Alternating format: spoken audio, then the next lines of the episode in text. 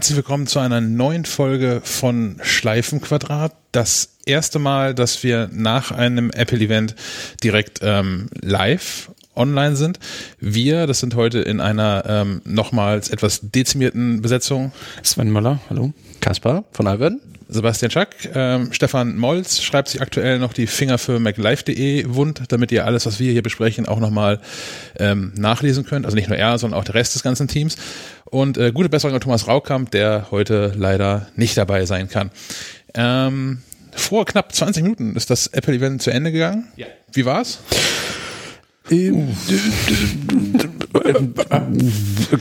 Große Vögel waren auf der Bühne. Äh, ja. Ist das ein Kindheitstrauma von Nein, Bibo also, damals? Äh, Big Bird, wie er im Englischen heißt, oder äh, Bibo war das, war der deutsche Name. Nee, wir hatten uns währenddessen schon drüber unterhalten, dass wir eher das Krümelmonster oder Graf Zahl gruselig finden. Mhm. Ähm, ja, das ist hängen geblieben bei mir. Fangen wir vorne an. Fangen wir vorne an, genau. Was wurde dann als erstes vorgestellt? Ähm, als erstes ähm, war Tim Cook auf der Bühne und hat so ein bisschen erzählt, drumherum das Ganze, das ganze Intro, was sie ja irgendwie immer machen. Und ich finde auch, ähm, Tim Cook wird da immer noch, immer besser drin. Also mhm. gerade wenn man drei, vier Jahre zurückdenkt. Ähm, ist souveräner auf jeden Fall auf der Bühne. Ja, die Betonung, ähm, die richtigen Lautstärken an den richtigen Stellen. Also äh, richtig begeisterungsfähig inzwischen. Ja, und hat ähm, sich, sich nicht nehmen lassen, am Anfang nochmal zu erklären, was eigentlich ein, ein Service, eine Dienstleistung ist, was es, was es für Apple ist. Und hat das zusammengefasst als, als ähm, easy to use, attention to detail, private and secure, wo es großen Applaus für gab. Ja. Ähm, ein Thema, was hier in Deutschland nach wie vor den meisten egal zu sein scheint, aber da ähm, brandete Applaus auf? Zumindest von den Leuten, die da im Apple-Hauptquartier im, im Steve Jobs Theater saßen. Dafür die, bezahlt werden. Die, die zum Teil dafür bezahlt werden, weil sie, weil sie auf der Gehaltsliste von Apple stehen. Die fanden das durchaus spannend als Thema, ja. Ähm, dann hat er noch auf dem Zettel gehabt, ähm, Personalized Family Sharing mhm. und ähm, Expert Curation. Das ist ein Punkt, den ich persönlich spannend fand, ähm, weil das äh, ja so ein bisschen ist, wir, wir machen das hier mit Menschen mhm. und die anderen mit diesen komischen Algorithmen, die ihr eh nicht mehr wollt. Genau, so als Abgrenzung. So nach dem Motto, ähm, guckt euch an, was bei Facebook mit Algorithmus so alles schief läuft. Äh, wir ja. machen das mit echten Menschen, das kann da alles nicht passieren, was da so daneben geht. Ja, ja und, und, überall auch, ne? Also beziehungsweise sonst im, im ganzen Medienbusiness funktioniert das für mich ganz gut. Also was so Netflix mir so vorschlägt zum Beispiel, das klappt ziemlich gut. Mhm. Ich war auch immer mit, mit dem, was Spotify so macht, zufrieden, höre das auch von allen anderen. Mhm. Apple Music nicht so, ehrlich gesagt. Na, die liegen gerne mal daneben. Ja. Also wenn dann was wurde jetzt bei mir neulich äh, reingespült, äh, irgendein Schlagersänger, aber so, ähm, nicht Heino-Format, sondern irgendwas anderes. Da, da, da war ich schon kurz davor. Du weißt es nur noch nicht, dass du den magst. Ja, wahrscheinlich. wahrscheinlich. Ja. Muss ich da einfach mal reinhören. Ja, dann äh, mein Fehler, mein Fehler. Entschuldigung. Ja, und er hat nochmal ähm, eine Runde erzählt, ähm, ähm, ähm, ähm, was, was Apple schon an Services so im Programm hat. Also iCloud. iCloud, Siri, Communications, Find My iPhone, Find My Friends. Also ein Krams, genau. Apple Pay. Genau. Und hat nochmal so ein bisschen darauf abgestellt, dass das alles Dinge, oder der Großteil der Services von Apple ähm, kostenfrei wäre. Mhm um dann ein, ein Feuerwerk an Diensten abzubrennen. Die was die, kosten. die ähm, nicht, nicht kostenfrei sind, genau. Äh, was ich noch ganz spannend fand, all die Punkte, die du gerade aufgeschrieben hast, bis hin zum äh, Family Sharing, ähm, das sind alles, also diese mit dem grünen Häkchen, das sind alles Punkte, die auf die Services, die heute vorgestellt wurden, ähm, zutreffen. Also das, das ging so, das war so der, der einzig wirklich rote Faden durch den Abend durch, fand ich. Ja. Also jeden dieser Streaming-Dienste oder, oder Angebote, die vorgestellt wurden, den könnt ihr zum Beispiel in der Familie teilen, wenn ihr das wollt. Stimmt, ja. Und ähm, das, das erste, was sie dann wirklich vorgestellt haben, ist ähm, Apple, Apple News, also Apple News Plus. Ja, das Plus, äh, der, der lang gerätselte Name, wie heißt denn das, was Apple da jetzt vorstellen will? Wie heißt zum Beispiel deren Streaming-Dienst? Was wird man sich ausdenken? Du hattest ja schon als Idee ähm, Air, was hattest du? Airplay? Front Row. Front Row. Air, ja, genau, aber davor hattest du Airplay, glaube ich, oder nicht? Ja, das hatte ich auch schon mal in den genau, Ring geworfen. Ja, ja, ja, ja genau. Oder HomePod. Nee, Apple, Apple Play. Apple, Apple, Apple Play, Play genau, als, ja. Äh, ja, mit, mit der Einschränkung, dass das ja schon durch Google irgendwie belegt wäre. Ja, ja. Und für den, ähm, kommen wir später zu, für alles, was, was Video und TV anbelangt, ähm, das fiel mir vorhin tatsächlich ein, als wir es geguckt haben, äh, das Front Row ein cooler Name wäre. Kennt man vielleicht noch von früher, mhm. war ein Programm auf dem, auf dem Mac. Mhm Als es noch die Fernbedienung in Weiß äh, zum Mac Mini dazu gab. Mhm. Ähm, Front Row wäre ein cooler Name gewesen. Ja. Ja, ja jetzt ist es das Plus geworden. Ja. Ähm, was, was erwartet uns dann dafür, also in diesem Apple News Plus? Also bisher, ja, Apple News ist ja in englischsprachigen Ländern bisher als einziges erschienen. Ich bin mir gerade ganz nicht ganz sicher in den Staaten. Ich glaube auch in, äh, in Großbritannien und in Kanada und Australien. Ähm, und das ist äh, bisher ein Dienst gewesen, der ja, kostenlos News-Angebote versammelt und äh, ein bisschen schöner aufbereitet. Und auch, und das ist das, was Apple auch heute mehrmals betont hat, durch menschliche Wesen couragiert wird und dir dann auch Vorschläge entsprechend für dich macht. Ja. Also wenn du sagst, mir gefällt die Newsquelle so und so, dann kriegst du auch ähnlich qualitative News von anderen Newsquellen oder Themen zugespielt. Und das Neue ist, dass das jetzt nicht nur äh, News betrifft und kostenlose Angebote, sondern auch eine Magazinflat wird. Genau. News Plus ist im Grunde eine Magazinflat. Mit auch gar nicht so kleinen Namen. Ähm, der New Yorker ist mir in Erinnerung geblieben. Time Magazine. Time Magazine. Vogue. Ja. GQ habe ich, glaube ich, mhm. auch das Cover gesehen. Rolling Stone. Also so ein große Namen dabei, ja. das stimmt schon. 300, nicht wie der kurze Versprecher auf der Bühne 3000 Magazine. Ja, da hat er vielleicht noch die Pressemitteilung von Readly im Kopf. genau. Die haben inzwischen über 3000 Magazine. Äh, Apple äh, News Plus wird äh, mit 300 Magazinen starten. Ähm, aber ich habe es auch eben schon angedeutet, alles nur amerikanische Magazine. Es kommen ein paar kanadische dazu ab Start direkt. Ja. Ähm, und in Europa möchte man starten demnächst mit United Kingdom. Und ja, ob das noch Europa Ich wollte gerade sagen, je nachdem, wie lange es dauert, bis man da startet, ist das dann kein Europastart mehr. Geografisch, geografisch. Okay, geografisch, vom Kontinent her. Ähm, ja, Do Do Deutschland kein einziges Wort natürlich. Ähm, die Apple News App ist hier ja auch nur über Umwege verfügbar. Also wenn man sein iPhone oder sein Mac auf Englisch umstellt, dann taucht diese News App plötzlich auf, aber man kriegt natürlich auch eine englische News dort präsentiert. Ähm, ja, und auch keine deutschen Newsquellen irgendwie da rein, außer deren internationale Angebote, die es manchmal gibt. Ja, also für Deutschland ist die News nicht uninteressant, diese, dieser Streamingdienst, aber auch nicht mehr, finde ich. Was ich spannend fand, um auch da, ähm, was ihr vorhin schon gesagt habt, das Versprechen von Apple einzulösen, haben sie extra noch groß herausgestellt, dass ähm, Apple doesn't, doesn't allow advertisers to, to track you. Mhm. Ähm, also kein, kein Tracking, vor allem natürlich Dritte. Äh, ich glaube, Apple, ich glaube, Apple, wenn sie sagen, dass sie es selbst sowieso nicht tun, weil es auch irgendwie nicht interessiert. Ja. Ähm, aber dass es auch, auch durch, durch Werbetreibende nicht erlaubt ist, das, das finde ich ziemlich cool. Ja. Da weiß ich ehrlich gesagt gar nicht, wie, äh, wie Readly das so handhabt. Ähm, ja, Werbung wird keine geschaltet. Ähm, also Wüsste ich nicht, oder? Also ich sehe jetzt nicht nee, in der App Werbung. So. Nee, genau, aber keine Ahnung, ob die Daten an Dritte, ich habe die AGBs nie gelesen, ja. ehrlich gesagt. Ja, okay. aber ähm, ähm, wer, wer diesen Podcast hier nicht nur live hört, sondern auch die fertige Version, die wir dann morgen auf des Tages veröffentlichen, der kann ähm, an dieser Stelle ein Interview hören mit äh, mir und Marie-Sophie von Readly, das wir dann morgen früh aufzeichnen werden, äh, wo wir genau sowas alles klären können.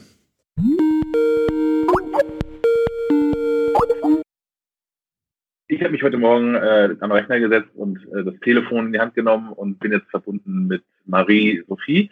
Marie-Sophie, wer, wer, bist du eigentlich und was machst du so?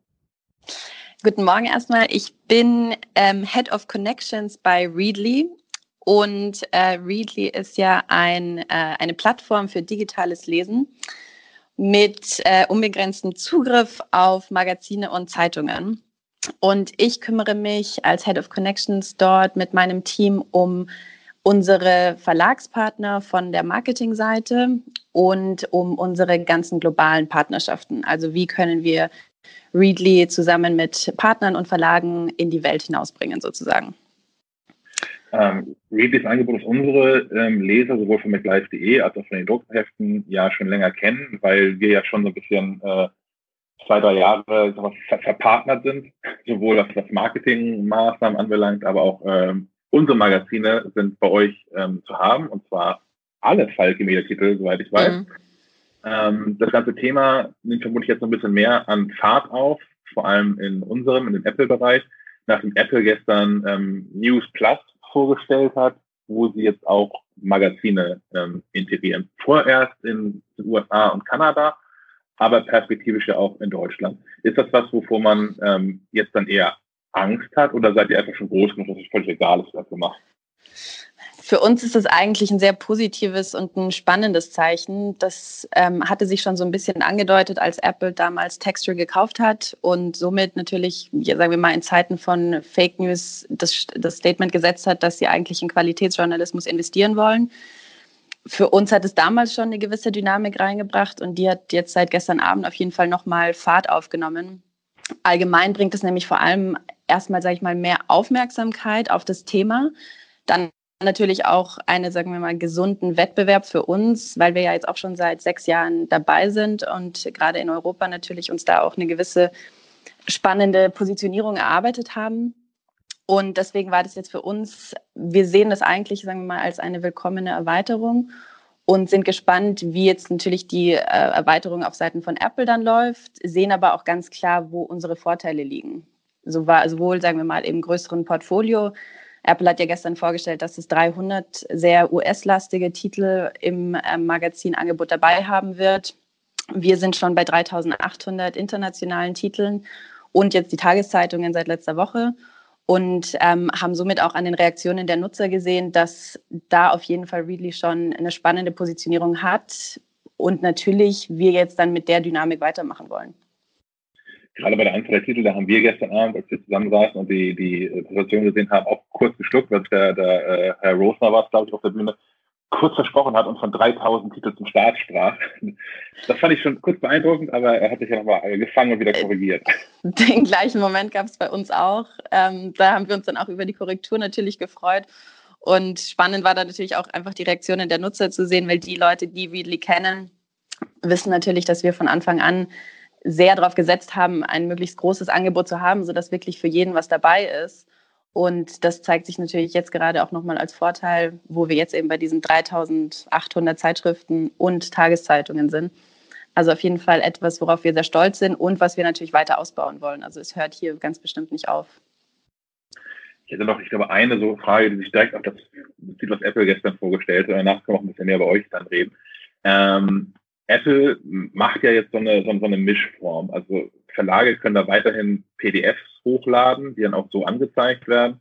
Und sie haben dieses Apple News Format, das im Prinzip aus Magazinen Webseiten macht.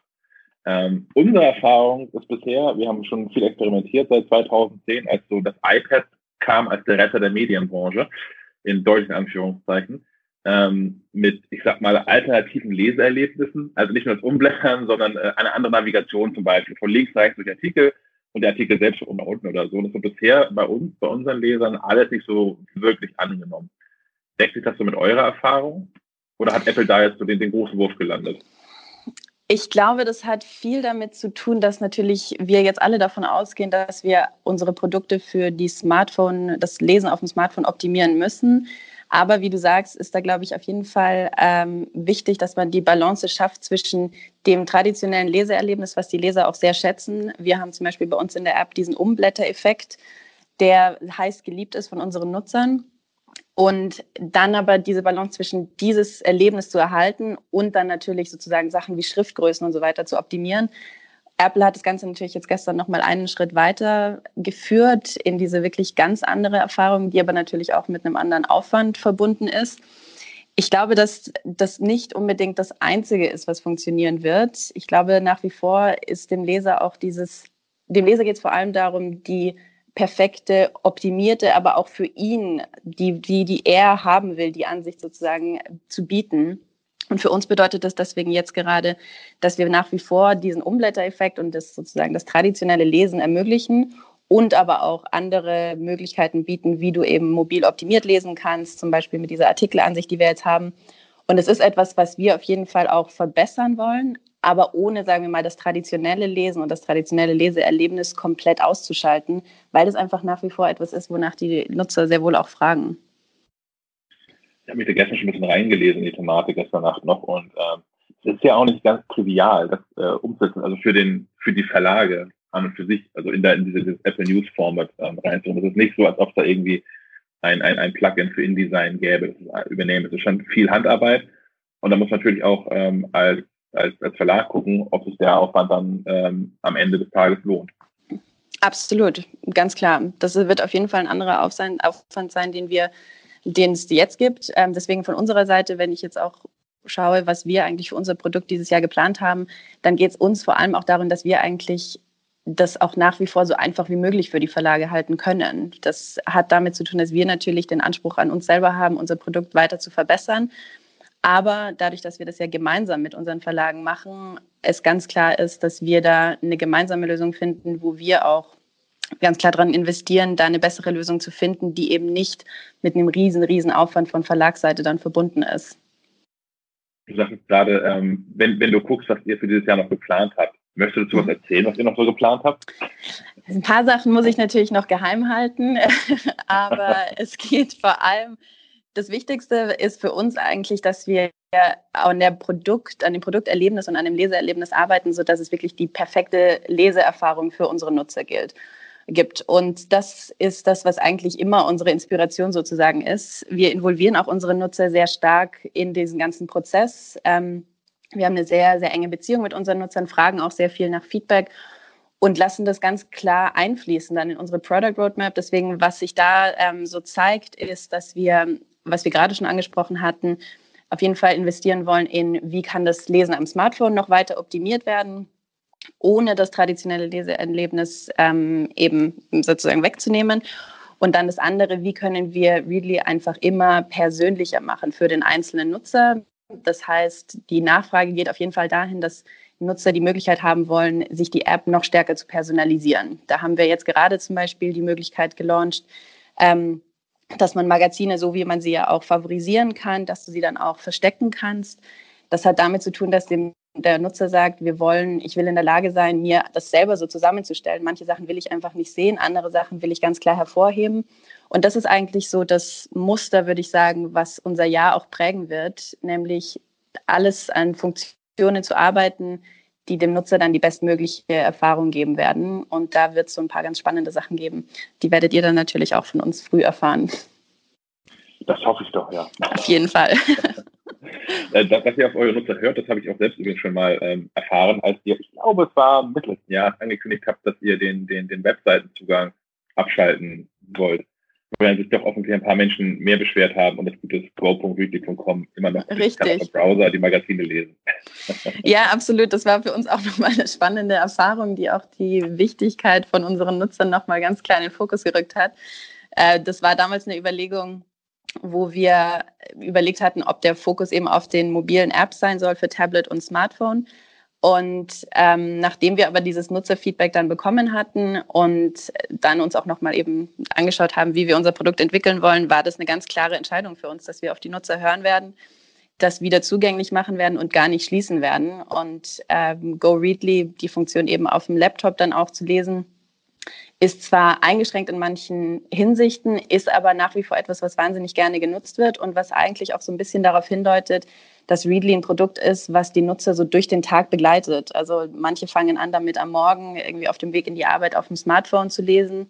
Dann in der Arbeit wird vielleicht in der Mittagspause dann eben auf dem Computer mal auf dem Laptop oder Desktop dann gelesen und dann abends nochmal auf dem Tablet gemütlich zu Hause. Insofern, und da ist es natürlich unser Ziel, all diese Momente abdecken zu können. Und da gehört nun mal der Laptop und der Desktop auch dazu. Insofern sind wir im Nachhinein sehr froh darüber, dass unsere Nutzer da sehr laut wurden und äh, uns da nochmal extra Motivation gegeben haben, es nicht zu machen und auch so eine Entscheidung mal zurückzunehmen.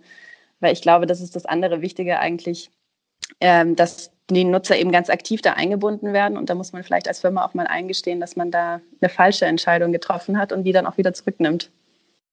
Ich weiß, das ist da nicht so der, ich bin da ein, ein vielleicht spezieller Use Case, aber für mich ist es an der Stelle auch ein ähm, unfassbar tolles Recherchewerkzeug. Dass ich halt, ähm, dadurch, dass ihr so viele Titel habt und auch internationale Titel habt und vor allem auch Magazine habt, die man ähm, sonst nicht so liest. Also alles, was englischsprachig ist, das finde ich auch hier am Bahnhofskiosk und habe ich auch sowieso im, im, im, im Abo. Aber gerade wenn es dann um irgendwelche tschechischen und rumänischen, glaube ich, auch Apple-Hefte geht, die sieht man halt sonst nie. Und ähm, das ist so Teil, Teil meines Arbeits äh, äh, geworden, dass ich mal gucke, was die Kollegen im Außen eigentlich machen, in, äh, via Readly, und mal gucke, was die vielleicht besser machen oder was wir besser machen.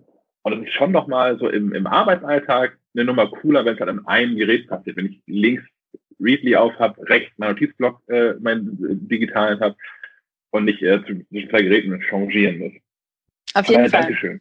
Sehr gut, das freut mich doch. Das freut mich doch, dass wir dir da als Nutzer ganz konkret auch helfen konnten. Ich hoffe vielen anderen ja. auch. Und äh, ja, so wird es ja, so wird selber bei uns natürlich auch genutzt. Insofern, wir haben uns da selber auch einen Gefallen getan. Sehr schön. Ähm, jetzt haben wir eine ganze Weile darüber geredet, was, was Apple an Neuigkeiten so gebracht hat. Ihr habt selbst auch schon Neuigkeiten an den Start gebracht im, im, im März. Zum einen, was gerade schon das, dieses, das Feature, dass ich Zeitungen und Magazine verbergen kann. Das andere, dass es überhaupt jetzt Zeitungen ähm, bei euch auch gibt. Ähm, wie wie kam es dazu? War das schon immer so der Plan, wo ihr dann gearbeitet habt, oder ist das eine komplett jüngere Entwicklung? Tatsächlich war die Aufnahme von Tageszeitungen eigentlich immer was, was wir diskutiert haben, weil es natürlich von Nutzersicht einfach etwas ist, was auch in den Bereich digitales Lesen mit reinfällt.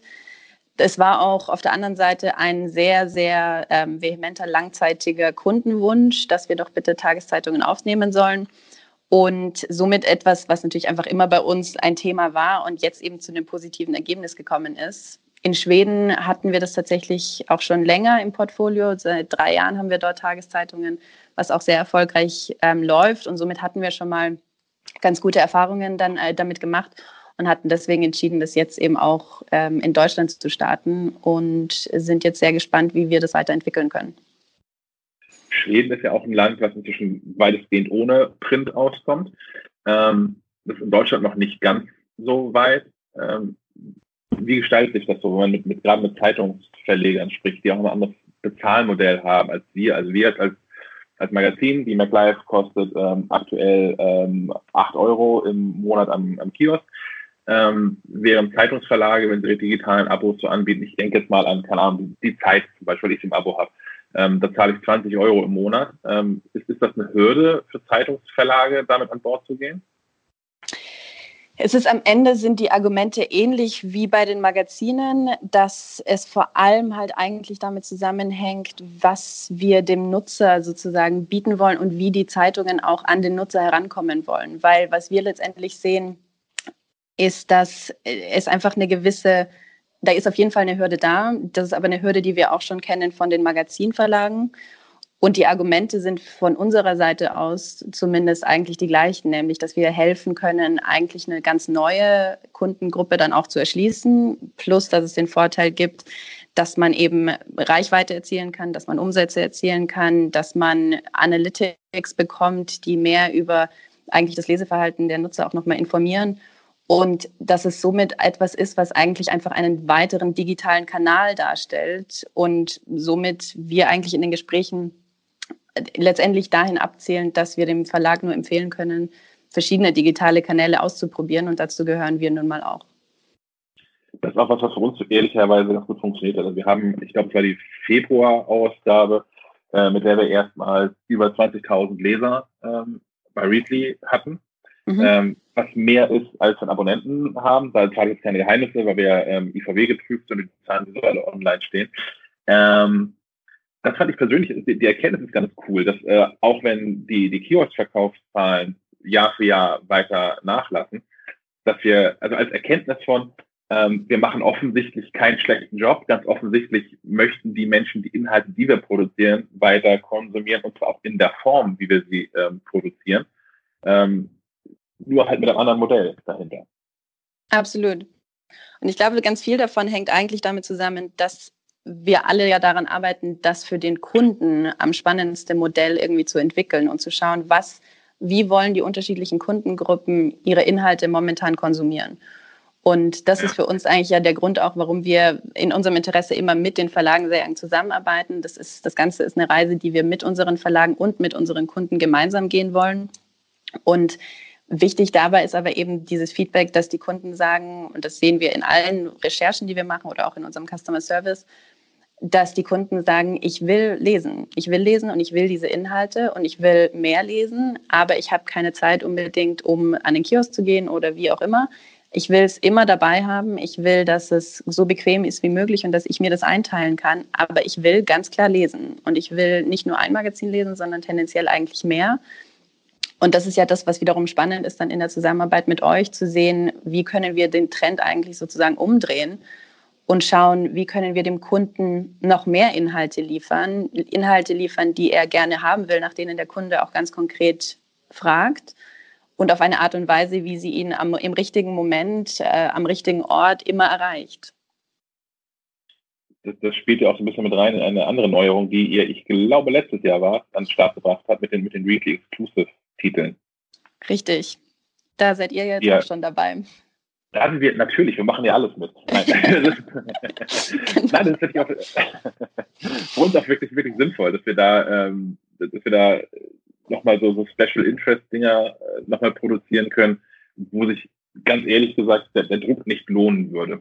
Mhm. Ähm, dass wir dabei die Chance haben, nochmal Inhalte, die wir dann, ähm, die wir dann rein digital produzieren, in Magazinform ähm, an den Mann, und an die Frau zu bringen. Das passt für uns ganz klar zu unserer Vision, die wir allgemein haben, nämlich erstmal so viele Inhalte wie möglich dabei zu haben, damit jeder Kunde sich wirklich das aussuchen kann, was er lesen möchte.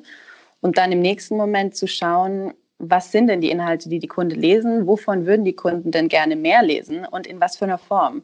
Und da, das war so ein bisschen die Entstehungsgeschichte für Readly Exclusives, nämlich, dass wir gesehen hatten, dass Kunden ganz klare Themenwünsche haben die sie natürlich in den existierenden Magazinen wiederfinden, die aber sehr wohl auch Potenzial für mehr Inhalte liefern und bieten. Und deswegen natürlich spannend dann in der Zusammenarbeit mit unseren Verlagspartnern zu sagen, wir wissen, dass Kunden fragen nach diesem und diesem Thema. Wie können wir da was Spannendes produzieren? Und deswegen das dann auch von unserer Seite, dass das dann so an den Kunden gebracht wird, dass da einfach ganz tolle Reaktionen dabei rauskommen. Die Möglichkeit für euch, mehr Inhalte zu produzieren und auch mehr in die Tiefe zu gehen und für uns dann die an die richtigen Nutzer auszuspielen, was letztendlich dann auch immer mit dem Potenzial kommt, eigentlich nur neue Kundengruppen zu erreichen, nochmal mehr Reichweite zu sehen und eigentlich dann auch die Entwicklung davon zu beobachten. Wie entwickelt sich dann diese Themen weiter? Wo liegt noch mehr Potenzial? Also es ist ein ganz spannender Kreislauf und so eine Weiterentwicklung, auf die wir uns sehr freuen. Ähm, ich würde gerne noch zurückkommen auf das, das Thema Zeitung. Ähm, denn jetzt ohne, ohne über Gebühr Werbung für euch machen zu wollen, was die meisten, äh, gerade so kleinere regionale Tageszeitungen an Apps anbieten, um deren Tagesausgaben zu konsumieren, ähm, grenzt häufig an eine Frechheit. Das ist häufig wirklich unbenutzbar. Ähm, was mache ich denn, wenn ich jetzt ein Zeitungsverlag bin und bei euch mit an Bord komme? Bisher habt ihr ja so eine Handvoll ähm, Springer-Zeitungen mit drin. Ähm, ist es bewusst also wahrscheinlich schon, weil das natürlich ein großer Laden ist und die auch recht digital unterwegs sind. Aber wenn ich jetzt die, keine Ahnung, die Kieler Nachrichten bin oder die, gibt, keine Ahnung, der Marburger Bote, falls es den gibt, ähm, schicke ich eine Mail an euch und sage, ah, hier, Readly, ganz cool, wäre ich auch gern dabei? Oder ist das so eher noch so ein Einladungsmodell momentan? Nee, perspektivisch ist es tatsächlich so, dass jeder die gleichen Möglichkeiten hat. Solange es eine Zeitung ist, die an den Endkunden gerichtet ist, hat jeder die Möglichkeit mitzumachen. Ähm, wie wir jetzt damit gestartet sind, war natürlich einfach eine, aus, auch aus einer gemeinsamen Verlagspartnerschaft sozusagen, ähm, dass wir jetzt mit diesem Portfolio gestartet sind. Wir arbeiten mit dem Axel Springer Verlag schon lange und sehr intensiv zusammen und haben da diverse Initiativen schon gemeinsam getestet. An sich gilt es aber gleiches Recht für alle, so wie auch bei unseren Magazinen. Und ähm, da gibt es einfach die Möglichkeit, auf jeden Fall uns zu kontaktieren und dann wird jedem die relevante Information geschickt aber da wirklich gleiches Recht und gleiche Möglichkeiten für alle. Das ist uns auch generell ganz wichtig. Ich, ich glaube auch nur so kann das wirklich ähm, funktionieren. Also natürlich ist es für die, für die Leser ist es kein großer Unterschied, denke ich mal. Also wenn irgendwelche ähm, Titel irgendwie Specials hätten, aber damit die Verlage weiter an Bord bleiben, ist das, glaube ich, ähm, schon elementar, dass man genau so vorgeht. Auf jeden Fall. Und wenn wir da auch wieder nach dem gehen, was die Nutzer sich wünschen, ist es einfach in unserem Interesse, eben so viel wie möglich anzubieten. Und dazu gehören sehr, sehr spezielle Special Interest Titel, genauso wie große Titel. Ähm, und letztendlich sehen wir das dann am, an dem, was die Nutzer lesen, dass da beides gleichwertig wichtig ist. Und das macht das Ganze natürlich spannend, dass da eben wieder jeder die Möglichkeit hat, jeder Verlag hat die Möglichkeit und jedem Nutzer ist es dann offen zu wählen, was er lesen möchte. Insofern wieder zurück zu unserer Grundphilosophie. Wir wollen so viel wie möglich anbieten eben auch über die Länder hinweg, um es dann dem Nutzer möglich zu machen, komplett seine eigene Auswahl zu treffen. Kannst du was zu, zur Struktur eurer Leserschaft sagen? Also was mir aufgefallen ist, dass ich mit, mit Readly ähm, mal wieder gelernt habe, wie ähm, wie vital eigentlich doch der Magazinmarkt noch so ist und wofür es gerade auch im deutschsprachigen Raum, wo Magazine nur seit Jahren totgesagt werden, ähm, was für unfassbar nischige Titel es eigentlich gibt. Ähm, und gleichzeitig stellt sich mir so ein bisschen die Frage, äh, sind, sind es vor allem Leute, die sich für, für Tech-Themen interessieren, die äh, bei Readly unterwegs sind? Also einfach, weil es natürlich naheliegend ist. Wenn sich Menschen, die sich für Technik interessieren, haben tendenziell ein cooles Smartphone, haben tendenziell ein Tablet und wenn sie ein Tablet haben, wahrscheinlich ein iPad ähm, und sind so ein bisschen näher dran als, ich möchte nicht mal irgendwas unterstellen, aber als Abonnenten irgendeiner mhm. Garten-Landschaftsbau-Zeitschrift. ja, das ist, das stimmt bestimmt sozusagen. Das, also gerade als wir gestartet sind, war das richtig, dass wir natürlich, sagen wir mal, die Early Adopters abholen konnten in einem gewissen, äh, sagen wir mal, im Tech-Interesse-Segment. Mittlerweile hat sich das aber total einfach geöffnet und diversifiziert, dass wir mittlerweile wirklich Kunden aus allen möglichen Interessensgebieten haben, die spannenderweise uns auch als Feedback geben, dass sie durch Readly auch wieder zurückgekommen sind, mehr über andere Interessensgebiete zu lesen. Und da entwickeln sich dann natürlich ganz spannende Möglichkeiten auch für die Leser zu sehen. Ich, ich habe lange nichts mehr eben über ähm, Gartendesign gelesen, habe aber eigentlich total Lust, das zu machen. Hätte mir die Zeitschrift nicht unbedingt gekauft, jetzt lese ich es aber wieder. Ähm, und das sind eigentlich so, da entwickeln sich so Profile, die durch die Interessensgruppen eigentlich durchgehen. Technik ist natürlich einfach ein riesiges Segment allgemein, ähm, ist auch bei uns eines der wichtigsten und einfach eines der meistgelesenen. Aber da, selbst da schleichen sich dann ganz spannende, ähm, sagen wir mal, Zusatzerscheinungen ein. Zum Beispiel, dass Gossip und Unterhaltungsmagazine auch im Techniksegment sehr, sehr gerne gelesen werden und da dann auch mal ganz schnell in die Top Ten dann doch mit reinfließen. Da findet sich dann, dann auf einmal doch so eine InTouch ganz schnell bei, auch bei euren Lesern wieder, was natürlich ganz interessant ist. Und so, deswegen, es lässt sich für uns eigentlich unterteilen in, was sind allgemeine Interessen und dann ist das Spektrum aber natürlich riesig. Und dann ist es so ein bisschen auch von Land zu Land unterschiedlich, je nachdem, wie auch das Portfolio strukturiert ist, was dann so die stärksten Gruppen sind. Aber da ist Tech und gerade mit eurem Portfolio auch natürlich viel geboten in Deutschland. So ein bisschen, das merke ich auch bei mir selbst, so dieser, Netflix-Effekt von, ach, ich habe das jetzt eh bezahlt, ich gucke da mal überall mit rein. Ich würde in, im Leben nicht wenn ich, wenn ich am Kiosk stehe, im, im Bahnhofskiosk, kaufe ich in der Regel äh, Magazine. Ich käme im, im Leben nicht auf die Idee, in eine InTouch, Jolie, irgendwas rein. Aber wenn mir das auf, auf Weekly so entgegengestreckt wird, das ist, also auch wenn, es macht halt auch Spaß schon. Und wenn es halt ja. auch nur darum geht, dass man mal wieder ausgiebig den Kopf schütteln möchte, über was anderes zu produzieren und schreiben. Ähm, aber ich, man ist dann doch tatsächlich ehrlich verlockt, auch mal in andere Titel reinzugucken, die einen sonst ähm, eher abschrecken würden. Das heißt, du gibst zu, du hast schon mal reingeschaut bei uns. Tatsächlich nicht in die InTouch, aber in die Jolie, was aber auch daran liegt, dass ähm, da zwei Damen, die da arbeiten, äh, mir persönlich bekannt sind. Okay, gut. Das ist die, die Erklärung nehmen wir jetzt einfach mal so an. Ja. ähm, haben wir noch irgendwas vergessen, über das wir dringend sprechen sollten? Ähm, nee, an sich für uns eben spannend jetzt die Entwicklung von gestern Abend ist natürlich auch nochmal spannend, weil wir dann natürlich auch unser eigenes Produkt nochmal ganz anders unter die Lupe nehmen. Hat uns auch stolz gemacht, nämlich viele der Funktionen, die gestern Abend vorgestellt wurden, sind bei Readly von Anfang an und ganz selbstverständlich dabei. Nämlich zum Beispiel, dass man eben auf fünf Geräten und für, mit fünf Profilen lesen kann, das somit sich für die Familie eignet, ähm, dass das Ganze online und offline funktioniert ähm, also da gab es viele glückliche Gesichter gestern, als wir das sozusagen einfach abhaken konnten als Funktionen, die für uns ganz selbstverständlich sind als Teil dessen, was wir dem Leser als Mehrwert bieten wollen. Ähm, und deswegen sind wir jetzt einfach gespannt auf die weitere Entwicklung und ja, freuen uns auf eine weitere enge Zusammenarbeit mit den Verlagen, mit den Kunden und was das Jahr dann noch so bringen wird. Also auch für unsere Partnerschaft sind da ja noch einige Exclusives geplant und wir sind gespannt drauf ist verdammt gut. Dann gut. danke ich dir vielmals, dass du dir heute Morgen so äh, spontan, relativ spontan zumindest, Zeit genommen hast, äh, mit mir darüber zu reden. Ähm, Sehr gerne. Wir bleiben gespannt, was euch, äh, was, was sich bei euch so tut. Und äh, Leser von, von MacLife werden das sicherlich weiterhin frühzeitig erfahren, gerade auch, weil wir selbst darauf bedacht sind, ähm, Neuerungen, die ihr anbietet, zeitnah mit umzusetzen. Auf jeden Fall. Ja, wir freuen uns drauf. Dann vielen Dank und den einen schönen Tag. Dankeschön, dir auch. Ciao. Spannend, was die dazu sagen, weil, weil das ist ja jetzt zumindest für die Staaten ein direkter Konkurrent und Apple wird früher oder später das auch in anderen Ländern anbieten, denke ich. Ich denke auch, aber ich, ich nehme auch fast an, dass äh, Readly sich das ein bisschen Hände reiben wird, dass die jetzt quasi kostenfreie PR bekommen. Also jetzt ist jetzt das, das Thema da, so ein Magazin, Flatrate mhm. auf dem äh, auf dem iPad oder beziehungsweise auf allen digitalen Geräten von Apple befeuert. Wobei man nochmal unterscheiden muss zwischen den beiden Angeboten. Das von Readly nimmt ja wirklich die Magazine und stellt sie schön dar. Äh, Apple, wie es aussieht, bereitet die Inhalte nochmal neu auf. So ein bisschen wie auch in, in der News-App bis jetzt schon passiert. Genau. Ja. Wie das vonstatten geht, wissen wir nicht. Nee, was wir gesehen haben, waren zum Beispiel sogenannte Live-Cover. Also Cover ja. mit bewegten Inhalten haben wir gesehen. Ja. Das gibt es bei manchen Magazinen auch schon von deren eigenen digitalen Angeboten. Also beim, mhm. beim Spiegel kenne ich das zum Beispiel manchmal, die haben so Live-Cover. Mhm. Ähm, und die Inhalte, da waren dann irgendwelche Effekte, ähm, die über den Text drüber gingen und irgendwelche interaktiven Grafiken waren zu sehen und ähm, angepasst entsprechend des Bildschirms. Also das die iPhone, der iPhone-Artikel sah anders aus als der auf dem iPad.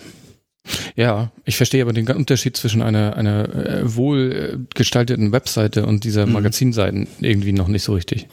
Ich glaube, es gibt keinen mehr. Also ich glaube, dieses mhm. Apple News Plus Angebot ist eine gut gestaltete, auf Lesbarkeit gestaltete, im Magazinstil aufgebaute Webseite. Mhm. Da war nochmal die spannende Frage, was das so für uns bedeutet. Also als die Content Creators, wie es so schön heißt. Ähm, denn, denn platt gesagt, sowohl für unseren eigenen Kiosk als auch für das, was wir bei Readly machen, ähm, wir, wir machen hier ein PDF und laden das da hoch ja. und gut ist. Ich glaube nicht, dass sich bei Apple jemand hinsetzt und die MacLive dann entgegen als PDF und anfängt da Nein. Bilder zu extrahieren, Text zu extrahieren und Dinge zu bauen. Es wird wahrscheinlich ähnlich laufen wie, also da muss irgendwo aus einem, muss irgendwas rausfallen, wie, wie man das ja auch in den CMS einbinden würde, was so Webseitenartikel betrifft. Und das wird dann umübersetzt in, in das entsprechende Layout, nehme ich mal stark an. Also es muss ja automatisiert gehen, sonst sind sie ja nicht schnell genug. Nee, das ja. gilt es herauszufinden. Ja, ja wird mhm. noch spannend. Ähm, die Kosten haben Sie schon gesagt, glaube ich. Zehner. Ein Zehner, 10 US-Dollar. Ja. Ähm, wie gesagt, Deutschland, keine Ahnung, wann es soweit sein wird, ob es jemand kommen wird, wie schnell es da, wie lange es dauern wird und was es hier kosten wird, weiß man nicht. Aber ich, ich glaube, vorher müsste eh mal die News-App hier erscheinen. Vorher brauchen wir uns auch keine Hoffnung machen. ähm, die ja übrigens, äh, was Cook noch gesagt hat, die Nummer 1 News-App ähm, weltweit ja. wäre. Ich jetzt die Maßstäbe, die genauen Metriken hat er noch nicht da genannt. Aber ähm, auch da ging es darum, dass es, dass es äh, News aus vertrauenswürdigen Quellen sind und auch da kuratiert von Experten, in Klammern und nicht von Facebook. glaube. Ja, ich glaube, dass das, dass das mehrmals der Seitenhieb war. So ein bisschen. Ja. ja. Ähm, den ganzen Kram bezahlen können wir mit oh ja. Apple Pay. Denn ja. das hat irgendwie den, den nächsten Auftrag gehabt. Passt ja auch, weil ist ja auch ein Dienst irgendwie. Richtig. Ja, Apple Pay Card. Nee, wie hieß nee, es? Apple Card. Apple Card. Apple, einfach Apple Card, ohne Apple ja. Pay. Ja, äh, Apple bringt in äh, Verbindung mit Goldman Sachs und Mastercard, äh, ich finde das eine unglaublich schöne Kom Kombination. Apple mit Goldman Sachs, das hättest du dir vor zwei Jahren nicht ausdenken können. Oder wann war, wann Goldman Sachs ist schon ein bisschen älter, das, äh, die, die Krise von denen. Ähm, ich weiß gar nicht, wann eingelaufen ist. Also allgemein war es ja 2008 ging das Debakel ja los. Ich glaube, ja. Und da hätte man, hätte man da mal erzählt, Apple macht mit denen zusammen eine Kreditkarte. Hätten sie mal kaufen sollen einfach. Ja, einfach komplett. Goldman Sachs, als wir am Boden waren. Muss ich nur nicht erzählt. Ja, eine Kreditkarte. Und damit haben wir jetzt endlich, ich habe es während des Events schon privat hier unter uns erzählt, jetzt hast du endlich deinen Apple-Mitgliedsausweis, wenn du in, in dieser Kirche beitreten möchtest. Weil du kannst nämlich zum einen natürlich diese ganze Kreditkartengedöns, was Apple anbietet mit Goldman Sachs und Mastercard, digital in deinem Wallet äh, haben und dann Apple Pay damit bestreiben und alles mögliche. Aber du kriegst auch eine Titanium-Karte. Die schönste Kreditkarte, die je designt wurde. Hat Apple ja auch so direkt heute Abend verkündet. Ja, jetzt ist ein Apple-Logo drauf. Ja, Wow. Und sonst nichts, außer deinem Namen. und sonst nichts, genau. genau. Chip und Name noch. Ja, Chip und Name, ja. ja. Hat bestimmt Johnny Ive designt. Ja, aber der hat leider nicht fünf Minuten über das Design gesprochen. Das nee, fand ich schade. Hat, mir auch gefehlt. Ach, mir fehlt das wirklich immer. Ich, ich höre ihm gerne zu, egal was er erzählt. Ja, und es hat ja auch ein bisschen Hand und Fuß, wenn er dann drüber erzählt, warum jetzt diese Ecke abgerundet ist und so. Ja gut, aber erklärt mir jetzt mal, also ich bin kein Apple Pay Nutzer, habe keine Kreditkarte, wozu das alles? Ich glaube immer noch, dass es ein großer Stinkefinger gegenüber, äh, Mittelfinger, also äh, ja, Stinkefinger kann man ruhig sagen, oder? Auch ja, ja. live ist. Ähm, das, normalerweise piepsen wir sowas ja. Ähm, mhm. Ich glaube, dass das ein, ein großer ähm, Mittelfinger gegenüber den Banken ist, die Apple Pay nicht anbieten. So. Das ist der Umweg, ne? Also ja. du klickst dir das und dann. Du klickst, du möchtest Apple Pay unbedingt haben, du möchtest mit deinem Smartphone, mit deinem iPhone bezahlen, mit deiner Apple Watch. Ja, dann klick dir doch einfach unsere eigene Kreditkarte. Komm, kriegst du hier. Das denke ich auch, so als, als Proxy dazwischen. Ja. Dann mhm. im Idealfall mit irgendeinem Modell dahinter, dass das automatisch vom Girokonto eingezogen wird. Also Giro, hat, der, hat der Amerikaner ein Girokonto? Nee, nicht wirklich. Hat, die, haben, die haben irgendwas anderes, das funktioniert ja. alles anders da drüben. Ja, die haben Kreditkartenkonto. Ja, naja. Aber das ist halt für Deutschland. Und das habe ich vorhin schon, von, vorhin schon gescherzt, als es live lief. Es wäre ja ein großer Gag, wenn ihr das hier in Deutschland zusammen machen würdet mit der Sparkasse. Ja. Also, ja, könnte ja sein. Die Sparkasse hat ja wieder zurückgezogen. Ja, genau. eben. Die sind jetzt ja irgendwie mit dabei und, äh, und Kreditkarten haben sowas ja auch im Programm. Genau, die haben das, die haben einfach jahrelang behauptet, Apple Pay wäre nicht interessant für uns, weil sie schon Ewigkeiten mit Apple über eine Kreditkarte verhandelt haben. Nein. Nee, aber nochmal zurück zu dem Punkt, warum man das haben wollen ja. sollte. Ähm, ich fand einen Punkt, ich fand mehrere Punkte ehrlich spannend. Einer davon ist, dass sie so ein eigenes äh, Bonusprogramm haben. Mhm. Also wenn man jetzt ja hier mit diversen Karten durch die Gegend läuft, also wenn man so drauf ist zumindest, mit, mit Payback und ja. gibt's noch diese Happy Digits, gibt's die noch, heißen sie schon anders? Telekom und Karstadt haben die mal gemacht irgendwann. Ja, genau. Dann äh, gibt's von jedem Supermarkt selber noch Sammelpunkte, wo man dann in irgendwelche ja. Bratpfannen und Messersets umtauschen kann. Genau, alles ganz, ganz schrecklich. Ja. und Apple hat dann ein relativ klares ähm, Cashback-Programm aufgesetzt. Und sie nennen es Daily Cash, weil es täglich ausgeschüttet wird. Ja. Äh, man bekommt zwei Prozent auf ähm, in Anführungszeichen normale Umsätze mit ja. Apple Pay. Ja. Man bekommt drei Prozent auf alle Umsätze, die man direkt bei Apple tätigt. Und das ist sowohl ähm, Apple, Apple Store, also App Store, also iTunes und iBooks, wie sie alle heißen. Und es gibt ein Prozent, wenn man die ähm, nicht Plastikkarte, sondern diese die Titankarte genau. verwendet die, die Apple so verkauft hat, die ist hauptsächlich erfunden worden, falls man in einem Geschäft bezahlen möchte, wo Apple Pay ausnahmsweise nicht angeboten werden würde. Und das finde ich spannend. Also wo soll das denn sein? Naja, wir haben ja gesehen, USA 70 Prozent der Geschäfte können Apple Pay annehmen, also 30 Prozent halt nicht. In Australien wird es schwierig, einen Ort zu finden, wo man Apple Pay nicht zum Bezahlen nutzen kann, weil 99 Prozent der Kassensysteme, sagt Apple, in Australien mit Apple Pay funktionieren. Stimmt, die USA-Zahl war ziemlich niedrig. Ich dachte ja. gerade an den deutschen Markt und ich würde hier behaupten, in Läden, wo man nicht mit Apple Pay zahlen kann, nehmen die auch keine Kreditkarte. Ja, das, ja, das, ja. In Deutschland möchte ich, würde ich, wäre die Zahl auch mal spannend gewesen. Ich glaube, die war nicht auf der Karte zu sehen. Nee. Aber Polen, 95 Prozent. 95 Prozent, ja. Aller, aller Geschäfte, die äh, Apple Pay akzeptieren. Das fand ich schon. Äh, war nicht ganz unspannend. Ja. Ja. Ähm, was ein Punkt, der mich überzeugt hat, äh, ich werde es mir wahrscheinlich nicht holen, aber der mich inhaltlich bei den Punkten, die aufgezählt wurden, überzeugt hat, war dieser Punkt, dass, und wir haben da vor drei oder vier Tagen schon, äh, ja, also vor dem Wochenende haben wir darüber gesprochen, dass ich mal wieder eine Abbuchung hatte, die ich nicht zuordnen konnte bei mir. Stimmt. Weil das wieder irgendwelche ominösen Zahlen war und ich musste dann über den Betrag mir erschließen, was das da, was gerade abgezogen wurde. Weil wenn ich da nicht drauf gekommen wäre, hätte ich die Buchung zurückgehen lassen, weil irgendwas ominöses mit irgendeinem Bezahldienst und so. Und das möchte Apple mit Machine Learning ähm, verhindern und jede Zahlung einem offensichtlichen und sichtbaren Dienstleister zuordnen. Ja. Und egal welcher Bezahldienst dahinter ist oder so und das auch mit einem Logo versehen und das passiert auch alles in der Wallet-App, so wie ich das verstanden habe. Funktioniert aber nur, wenn du draußen bist, ne? Was machst du bei Online-Shopping und zahlst? Nee, also ich. Bei irgendeinem Ach so. Shop. Ja. ja gut, aber da ist ja trotzdem in dem Moment, wo ich das über Apple Pay bezahle in dem Online-Shop, weiß ja Apple Pay, welcher Online-Shop das war oder nicht. Ja, aber das ist meistens, äh, heißen die ja nicht, also es, die heißen ja nicht mal gleich. Achso, das meinst du. 1, 2, 3, klick.de. Ja, genau. Ja, Wird irgendwas ja. abgebucht. Ja, ja gut, das kriegen die auch noch. Dann weiß ich hoffentlich noch, dass das 123klick.de war, wo ich das gekauft habe. Ja, unklar. Ich habe das, was ich hier regelmäßig habe, ist, ähm, wenn ich äh, Sachen online einkaufe bei amerikanischen Dienstleistern hier ähm, für die Firma und hier die die die die, die Quittung einreiche, ja. gibt's immer dann eigentlich Rückfragen, wenn ich irgendwas über Fast Spring gekauft habe, weil ich bekomme dann auch äh, in, in PayPal eine Abrechnung, wo als äh, der Transaktionsgegenpart äh, Fast Spring drin steht. Heißt nicht Fast Spring, Spring Fast? Fast Spring, glaube ich, ähm, drin steht. Und sonst war da nichts. Ja. Und ich suche inzwischen immer noch, immer schon mal äh, die Bestellbestätigung von dem eigentlichen Anbieter nochmal raus. Tacker das alles, ja, wir haben das noch auf Papier. Tacker das zusammen ähm, und reicht das zusammen ein. Aber das ist was, was Apple da vielleicht auch auflösen könnte. Ja, wollten Sie nicht auch irgendwie, also Sie haben ja noch so eine altertümliche, sag ich mal, Kreditkartenabrechnung gezeigt, ähm, so auf Papier. Ähm, in der Wallet-App wird das alles übersichtlicher und man kann dann auch ähnlich wie in den ganzen Finanz-Apps, die es gibt, ähm, sehen, wofür man sein Geld ausgibt, weil es verschiedene Kategorien gibt.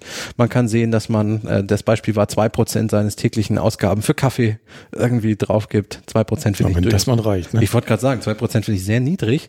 Wenn jetzt da 70 Prozent stehen würde, würde ich mir Sorgen machen. 70 Prozent meines Tages mit Kaffee irgendwie. Ähm, aber das äh, sah auch alles eigentlich sehr rund aus, muss ich gestehen. Ja, es sah hübsch aus, aber nochmal zu, zurück zu den Gebühren. Ja. Das ist doch, ich weiß nicht. Ich finde das alles fishy. Ich finde das komisch. Ja, das Gefühl verstehe ich durchaus bei dir. Die können ja, können ja auch von heute auf morgen sagen, ja, das war eine nette Idee, machen wir nicht mehr. Ach, du meinst, die Gebühren sind nicht erheben, weil sie wollen irgendwie Äh, genau. ke keine Gebühren, keine, wie heißt sowas, Beispiel. Über Überziehungszinsen. Hey, es kommt ja alles dazu. Ne? Du, zahl- du zahlst keine Gebühren, außerdem kriegst du noch was dafür, wenn du ganz viel damit kaufst. Ja. Ja. Und Apple verdient jetzt an allem mit, was ich überhaupt kaufe. Richtig. Egal ob on oder offline. Genau. Und, und das ist die Gebühr, diese zwei, drei Prozent, eins, zwei, drei Prozent sind die, die sie jetzt einsparen, weil sie nicht mehr über eine Bank arbeiten und irgendwelche Dienstleister. Ja, ja, klar. Irgendwo muss herkommen. Apple ist ja, Ja, bei Goldman Sachs verdienen die nichts. ja doch, die verdienen wahrscheinlich immer noch an irgendwas, aber wahrscheinlich ist die Spanne nicht mehr so breit, äh, so groß. Äh, Naja, wa- wa- wahrscheinlich verdient äh, Goldman Sachs, also ich habe jetzt ja mit mehreren Läden hier schon mal gesprochen, die das alle irgendwie nicht sagen dürfen, was wieder Prozentsatz ist, den sie abtreten, da wenn sie Kreditkartenzahlungen entgegennehmen. Ähm, deswegen nenne ich auch keinen namentlich, aber das war alles immer schon so um die drei Prozent rum, was die gesagt haben, so hinter vorgehaltener Hand. Von daher kann es natürlich gute Mischkalkulation sein, wenn man grundsätzlich ähm, drei Prozent hat, ähm, die da so anfallen an Gebühren, die Händler zahlen müssen und Apple das gestaffelt hat, nach grundsätzlich gibt es 2% Cashback, äh, 1%, wenn ich mit dieser Karte kaufe, 3%, wenn ich bei Apple einkaufe. Das vielleicht einfach Goldman Sachs nix verdient, wenn es halt quasi Apple-interne Transaktionen Und sonst sind. ein Prozent Und abkriegt. sonst halt, genau. ja, ja. Da würde ich gerne nochmal in die AGB gucken, wie lange das denn gilt und so. Ob Ja. da irgendwelche Unbedingt. Ja. Laufzeiten Ja, haben, die, haben die AGB, wenn das nur USA ist, braucht nicht sowas? Also spätestens, wenn sie es hier einführen wollen. Ich, ich finde Ja, ja, auch stimmt. interessant, dass du, Sie haben ja versprochen, dass du dir diese Kreditkarte innerhalb von wenigen Minuten digital aufs Handy holen kannst und äh, sie dann zugeschickt bekommst. Da würde mich auch mal interessieren, wie, wie da der, wie der Ab- Ablauf ist, weil irgendwie musst du dich ja bestätigen. Also in Deutschland wirst du ja kein Konto aufnehmen können. aber das machst du doch Beispiel- mittlerweile mit Video. Ja, aber das dauert auch länger als fünf Minuten. Also meine letzte Kontoeröffnung hat keine fünf Minuten gedauert. Vielleicht ist das ja der Deal auch mit, mit Goldman Man Sachs. Oder könnte hier auch mit einer Bank sein, im Sinne von, ähm, du brauchst, musst dich ohnehin mit einer Apple ID authentifizieren und in der Regel hängt da ja ohnehin schon eine Kreditkarte dran, dass man dir einfach glaubt, wer du bist. Ach so, nach dem Motto, Apple kennt mich inzwischen auch so gut, wenn ich sage, ich möchte jetzt die Kreditkarte und die sehen, das kommt von der Apple ID, dann glauben wir das mal und Ich, ich denke nicht, dass das hier in Deutschland, Europa, in der EU möglich wäre, so zu machen, aber ich kann mir vorstellen, dass das ich glaube, Aber Apple möchte das gerne so. aber in den USA kann ich mir durchaus vorstellen, dass das so läuft. Die sind da so ein bisschen Ja, laxer, was das alles anbelangt. ja, ja. Ja, wir sind gespannt. Na gut, wir wollen uns nicht zu sehr verquatschen. Wir hatten noch ein paar Punkte. Äh, doch, einen Punkt habe ich noch. Einen Punkt ich noch. Denn ähm, die äh, Jennifer Bailey, die das uns vorgestellt hat, die mir in der Allianz Ja, Arena, schon eine die hat schon mal eine ja, Bratwurst die gekauft. kennst du genau, die hat ja So, schon. wir- Ja, wir jetzt sind- hast du es Wir sind gesagt. ganz dicke Buddies. ähm, Dann frag sie doch mal, wie das mit den Zahlen ist. das werde ich tun. Wollen wir live dazuschalten jetzt hier über, über Studio Link? Ja, ich weiß nicht, ob die gerade Zeit hat. Die ist ja jetzt Nein. wahrscheinlich groß im Businessgespräch. Worauf ich hinaus wollte, ist, die hat ähm, gesagt, dass dieses Cashback-Programm wäre mit Cash, like real Cash. Was natürlich, also es ist natürlich kein Bargeld, aber es sind keine blöden Punkte, die man irgendwie sammelt, die man dann am Nee. Ende 1000 Punkte gegen Toaster tauschen kann, sondern man bekommt tatsächlich wirklich Geld gut geschrieben. Genau, was man dann wieder für andere Einkäufe nutzen kann. Also das ist dann Genau. äh, auch zu sehen in diesem App äh, Wallet. In der Wallet-App ist dann auch ein eigener Cache-Bereich ähm, und den kann man dann ja guthabenmäßig aufladen. Man kann das an Freunde schicken und so weiter und so fort. Ja. Und der ganze Spaß startet im Sommer in den, in den USA.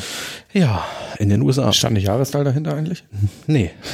Stimmt, Apple hat das saying. gemacht. Ja, Ja. Sommer 2022. Ja, und auch tatsächlich nur, also während, während Apple News ja in den USA und Kanada startet, äh, die Apple Card tatsächlich erstmal nur in den USA.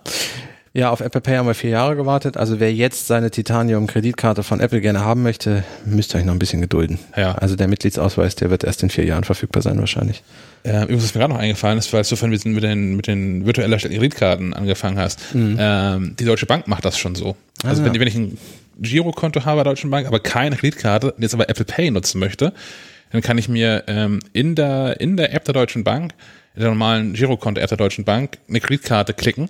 Ähm, die, als ich es eingeführt habe im Dezember, da haben sie noch bis zu 48 Stunden gebraucht, um das bereitzustellen, aufgrund von keine Ahnung, was da Internet. passiert. Internet, Internet, Internet, genau. Internet. Ähm, hatten aber damals schon das Ziel ausgegeben, dass es äh, ähm, in, in, in wenigen Minuten bis wenigen Stunden möglich sein soll. Mhm. Wie weit sie da sind, weiß ich nicht, aber also die Technologie äh, haben wir jetzt hier auch schon. Bei, bei, bei Wimpay, das ist ja einer dieser Dienstleister, die äh, per Prepaid Apple Pay anbieten, wenn man, wenn die eigene Bank es nicht unterstützt. Da ist glaube ich, auch so, dass du nur eine virtuelle Kreditkarte, also die schicken dir keine zu. Ja. Ja. Ich, bei, ich hatte es bei N26 hatte ich es, glaube ich, auch. Das war instantan verfügbar. Ja, und dann kam noch später die Plastikkarte. Ja, genau. Die ist nicht aus Titanium. Nee, aber man kann sie in schwarz bestellen bei N26. Uh, die Black Card. Ja, die kann auch irgendwas. Ich frage mich nicht was, aber die kostet dann auch irgendwas und kann irgendwas. Aber ähm, Details, Details. Äh, ein Tipp habe ich noch. Ähm, Sven, du hast vorhin erzählt, dass, dass da so Statistiken drin sind und man so ein bisschen überprüfen kann, ähm, sein, sein Ausgabeverhalten etc. Mhm. Solange es den Kram hier nicht in Deutschland gibt von die, die Apple Card. Ähm, ich nutze persönlich sowas seit Jahr und Tag. Äh, nutze YNAB, steht für You Need a Budget, yn, ynab.com. Ähm, die nichts dafür zahlen, dass wir jetzt darüber sprechen, aber ähm, ich finde das extrem nützlich. Ich habe da seit Jahr und Tag, ähm, checke ich da alle meine, meine Ausgaben und Einnahmen äh, ein und gucke seitdem eigentlich herzlich wenig auf Girokonto und weiß eigentlich schon immer am, am Start eines Monats, wo das Geld so hingeht. Ja. Vielleicht möchte ja der eine oder andere was benutzen und ähm, wenn er es benutzen möchte, dann freut es uns, äh, wenn wir was dazu hören von euch oder lesen. Ähm, der nächste Punkt ist, glaube ich, einer, wo ihr noch mal deutlich mehr zu Hause seid, als, als ich es bin mit Apple Games. Apple Arcade. Arcade. Apple Arcade, Entschuldigung. Apple Arcade. Da geht, da geht schon genau. los. Es, es geht um Games, aber es ist Apple Arcade heißt das ganze Ding. Äh, ja, Apple fing damit an, mh, ja erstmal zu beschreiben, dass es besonders kreative Spiele gerne mal schwer haben im Apple Store, dass so Freemium-Titel immer ganz oben mit dabei sind, was so Einnahmen betrifft und ähm, dass sich das irgendwie so durchsetzt im Apple Store und und gerade so so Titel wie Alto, Adventure und Odyssey und wie sie heißen, ähm, die zwar durch einmal Bezahlung und ich glaube auch fünf Euro kosten teilweise, aber trotzdem es dann schwer haben, ähm, zu, sich zu finanzieren und auch die Entwicklung zu refinanzieren. Und Apple hat dann angefangen, so ein Video zu zeigen mit verschiedenen Game-Entwicklern, die, äh, wie ich fand, auch sehr spannende Titel entwickelt haben. Da waren einige dabei, die, wo wir schon sehr beeindruckt davor saßen. Ähm, ich erinnere mich an dieses Schwarmspiel, was so aussieht wie Vogel und Fisch. Ein bisschen erinnert Schwärme. Flower, ja. Ja, das, das, das, das würde ich gerne mal zocken. Ähm, aber auch eins mit einem VW-Bus. Ja, ich habe vergessen, wie es heißt. Aber hier, ja, es war eine spannende. Ähm, Ja, spannende Titel dabei. Ja. Und die sind, und das war das Spannende und Überraschende ein bisschen dabei, das sind Exklusivtitel für das neue Gaming-Abo Apple Arcade, was auch, ich glaube, im Herbst kommen wird. ja, verfügbar ab Herbst. Ja. Preis unbekannt. Unbekannt, genau. Ähm, soll so sein, dass man auch da ein Abo abschließt und dann alle diese Premium- und exklusiv Arcade-Titel sofort, wenn sie da sind, zocken kann, auch alle Updates bekommt. Ähm, ja, so, so eine kleine und Spieleflat. auch in der Familie teilen kann, was glaube ich nicht unwichtig ist, weil alles, was man jetzt gesehen hat, sah sehr familienfreundlich aus. Genau, wir haben einmal eine Schusswaffe gesehen, aber das war so ein ja, Phaser-Ding. Ja, Ja. Aber sonst Gewalt oder so oder Zombie-Spiel oder sowas war gar nicht irgendwie zu sehen. kein Blut. Kein Blut, nein. ähm, trotzdem fand ich das, die Arcade-Titel sehr spannend. Also die, die sie rausgesucht haben, haben mich schon irgendwie gekriegt. Äh, ist halt die Frage, was das kosten wird und, und wie groß das Angebot wird. Sie sprachen jetzt von 100 Exklusivtiteln Ja, über und 100 mehr, Titeln, mhm. über 100, mit denen sie starten. Muss man mal schauen. So, ich, auf der anderen Seite weiß Kommt ich auf auch den nicht. Preis an. Kommt auf den Preis an und Keine auf der anderen Seite weiß ich jetzt auch nicht, ob ich so glücklich bin, dass das Exklusivtitel sind, die ich nur über Arcade spielen kann, wenn ich ein Abo abschließe. Wenn mich jetzt nur dieses Schwarmspiel interessiert, was wirklich beeindruckend aussah, habe ich keine Chance, das so zu kaufen. So. Ja, du kannst auf bestimmt einen Monat abonnieren, spielen, fertig. Ja, klar, natürlich. Aber es wäre ja irgendwie schön gewesen, wenn man den Entwicklern trotzdem noch so einen Einmalkauf zuspricht. So, also dass beides irgendwie möglich ist. Aber das scheint gar nicht der Fall zu sein. Habt ihr, habt ihr das verstanden, dass das exklusiv auch für Arcade ist? Ich, also ich habe ähm, mir notiert, dass sie gesagt haben, ähm, 100 plus new exclusive games. Äh, für mich klingt das immer so, also vielleicht habt ihr noch was anderes mitgehört oder mitgeschrieben als ich, aber für mich klingt das erstmal so, dass sie für die Plattform, also iOS exklusiv sind. Apple Arcade, die Regeln werden neu geschrieben, schreibt Mag Apple. sein, ja. Kann auch sein, dass du sie zusätzlich noch kaufen kannst. Das wäre wenn man, die wären ja auch doof, wenn sie es nicht täten, oder? Eigentlich, eigentlich schon. Ja. Aber sie haben ja auch, ähm, es gibt natürlich auch genug Spieler, ne? Also das ist, ist was, ich, ich weiß gar nicht, wer da auf der Bühne stand, ehrlich gesagt, das habe ich vergessen, mir hier zu notieren. Aber haben, äh, die, die Zahl war, dass eine Milliarde Menschen ein Spiel runtergeladen haben. Also klar, mindestens ein Spiel, Mhm. aber eine Milliarde Menschen. Ja. Also aus dem iOS App Store Mhm. wohlgemerkt. Das ist mal eben so jeder äh, 7,5. Wie viel haben wir gerade? Knapp 8 Millionen, 8 Milliarden, glaube ich, Menschen. 7,8 Mensch auf, auf der Welt. Hat schon mal ein Spiel aus dem App Store runtergeladen. Ja. Von daher, vielleicht reicht es auch, das als, als Streaming anzubieten. Ja. Also nicht Streaming, sondern als ähm, ähm, ähm, Abo. Abo-Dienst. Wer sich da nochmal kurz angucken möchte, das ist apple.com slash de für die deutsche Seite slash apple-arcade.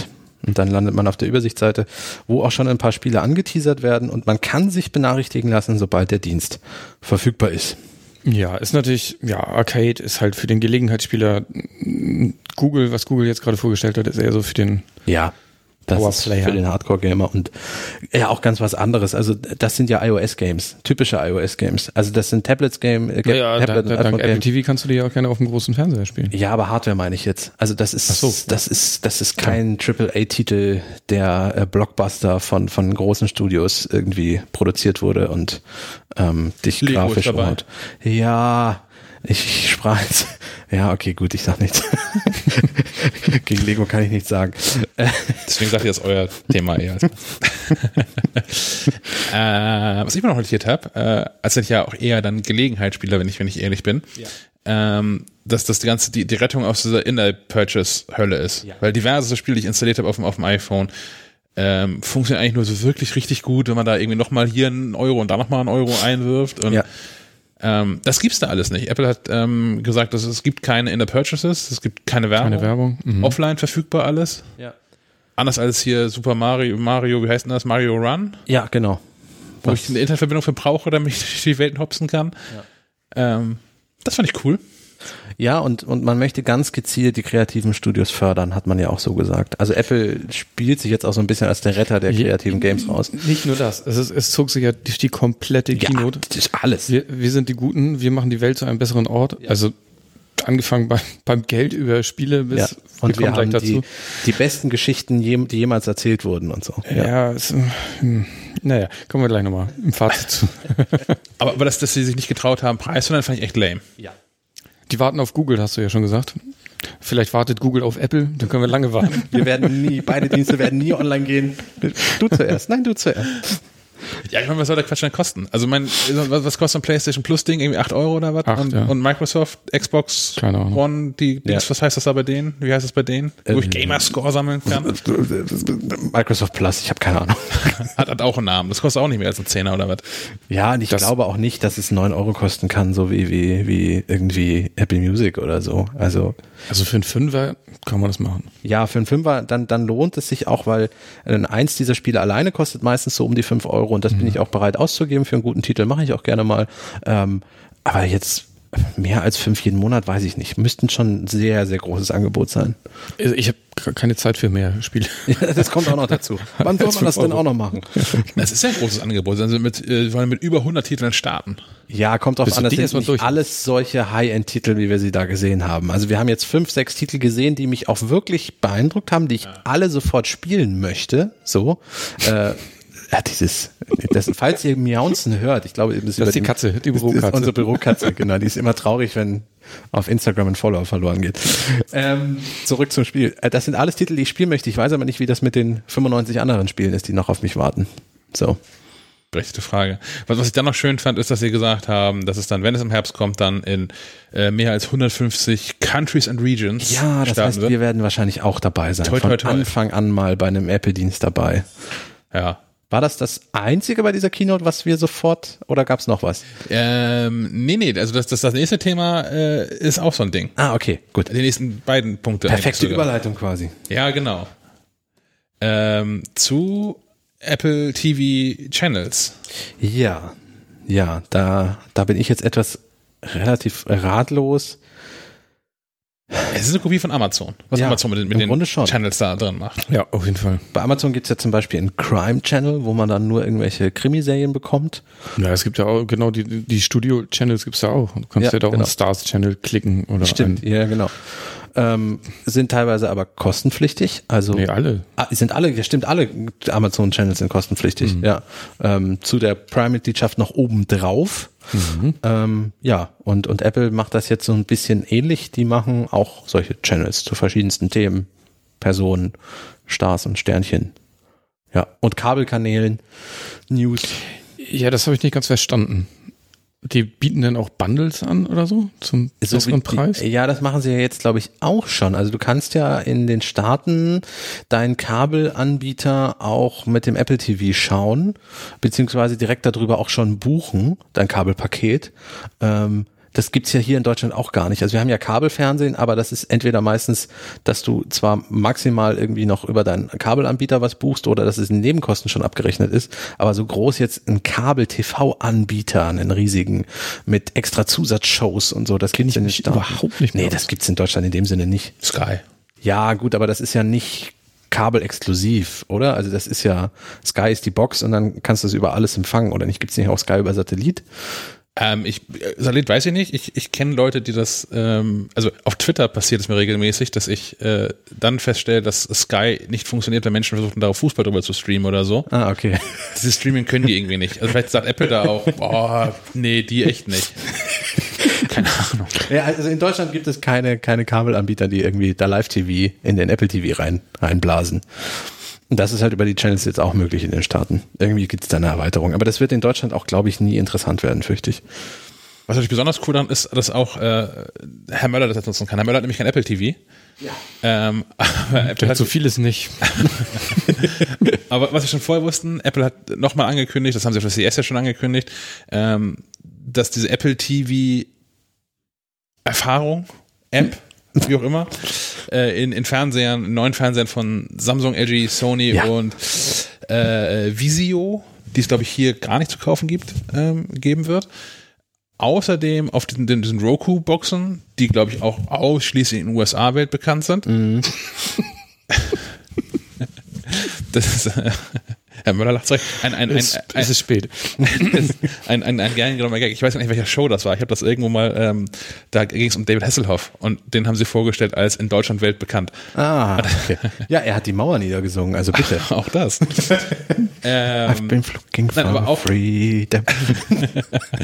auch, auch verfügbar auf dem äh, Amazon, Amazon Fire TV Stick. Richtig. Fire TV ist dann, ja, Stick bestimmt auch. Das ist überraschend. Ja. Ja. Ja, ich habe mich gefragt, ob man denn, man kann ja, nee, wie war das? Okay, Kannst, du kannst ja auch Amazon Prime über den, über die Apple TV App gucken, Ja. die dann auf deinem Amazon Fire TV Stick Läuft. läuft. Richtig. vielleicht wirst du dieses räudige Amazon-Interface los. okay. Stört dich nicht. Ja, also die, die G G Zusammenarbeit von Apple und Amazon ist tatsächlich langsam allumfassend. Also ich hätte nicht damit gerechnet, dass es jetzt auch auf dem Kindle TV Stick eine Apple TV App gibt. Ja, also ausgenommen ist ja nach wie vor, für diese Kooperation ist ja nach wie vor der Kindle. Man kann ja nach wie vor in der Kindle-App keine Bücher kaufen.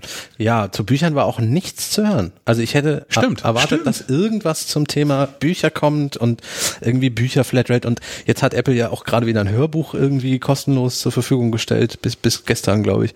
Ähm, Heute noch, glaube ich. oder heute noch. Ähm, da hatte ich irgendwie mehr erwartet, aber das iBooks Plus. iBox Plus kommt vielleicht noch. Apple Books Plus. Ähm, ja, die neue TV-App mit den ganzen Channels und sowas äh, kommt, kommt im Mai und auch das in äh, mehr als 100 Ländern und, und Regionen. Was denn eigentlich diese Region? Ist das, ist das sowas wie Hongkong dann oder Keine Ahnung. was denn als Region? Alle deutschsprachigen Länder? Keine Ahnung. Man weiß das nicht, wir wissen das nicht. Ich finde Mai halt auch so ein etwas seltsames Datum, oder? Also im, im Juni werden neue Betriebssysteme vorgestellt, Ja. im September werden die veröffentlicht und im Mai jetzt plötzlich dann so. Also heute sollten ja wohl auch nochmal Updates kommen, größere. Also für Leute, die jetzt gerade live zuhören, die, die kommen wohl noch, hat Apple irgendwie angekündigt. Äh, aber die Frage, ob das auch den deutschen Raum überhaupt betrifft, wobei wir werden ja auf die gleiche Versionsnummer hochgehoben, nehme ich mal stark an, egal ob, ich ob auch. da ja. jetzt eine News-App mit drin ist oder nicht. Ja. Äh, wir haben ja gerade Live- Live-Feedback. also wir haben ja alle dazu eingeladen, auch gerne äh, in diesem Facebook-Event ähm, zu, zu kommentieren. Ähm, wir haben aber Live-Feedback über unseren Slack-Channel bekommen von, von Benjamin Otterstein, einem, einem der Autoren auf MacLive.de, der darauf hinweist, dass es Roku auch in Deutschland gibt. Ja, ja, Ja. das wollte ich gar nicht bestritten haben, aber das hat doch keiner. Das hat doch, haben doch noch weniger Menschen als ein Apple TV. Also kennt ihr jemanden, der so eine Roku-Box hat? Nein. Oder nur weiß, dass es das gibt? Nee, ich habe da, ich hab da Ben. zum ersten Mal von gehört.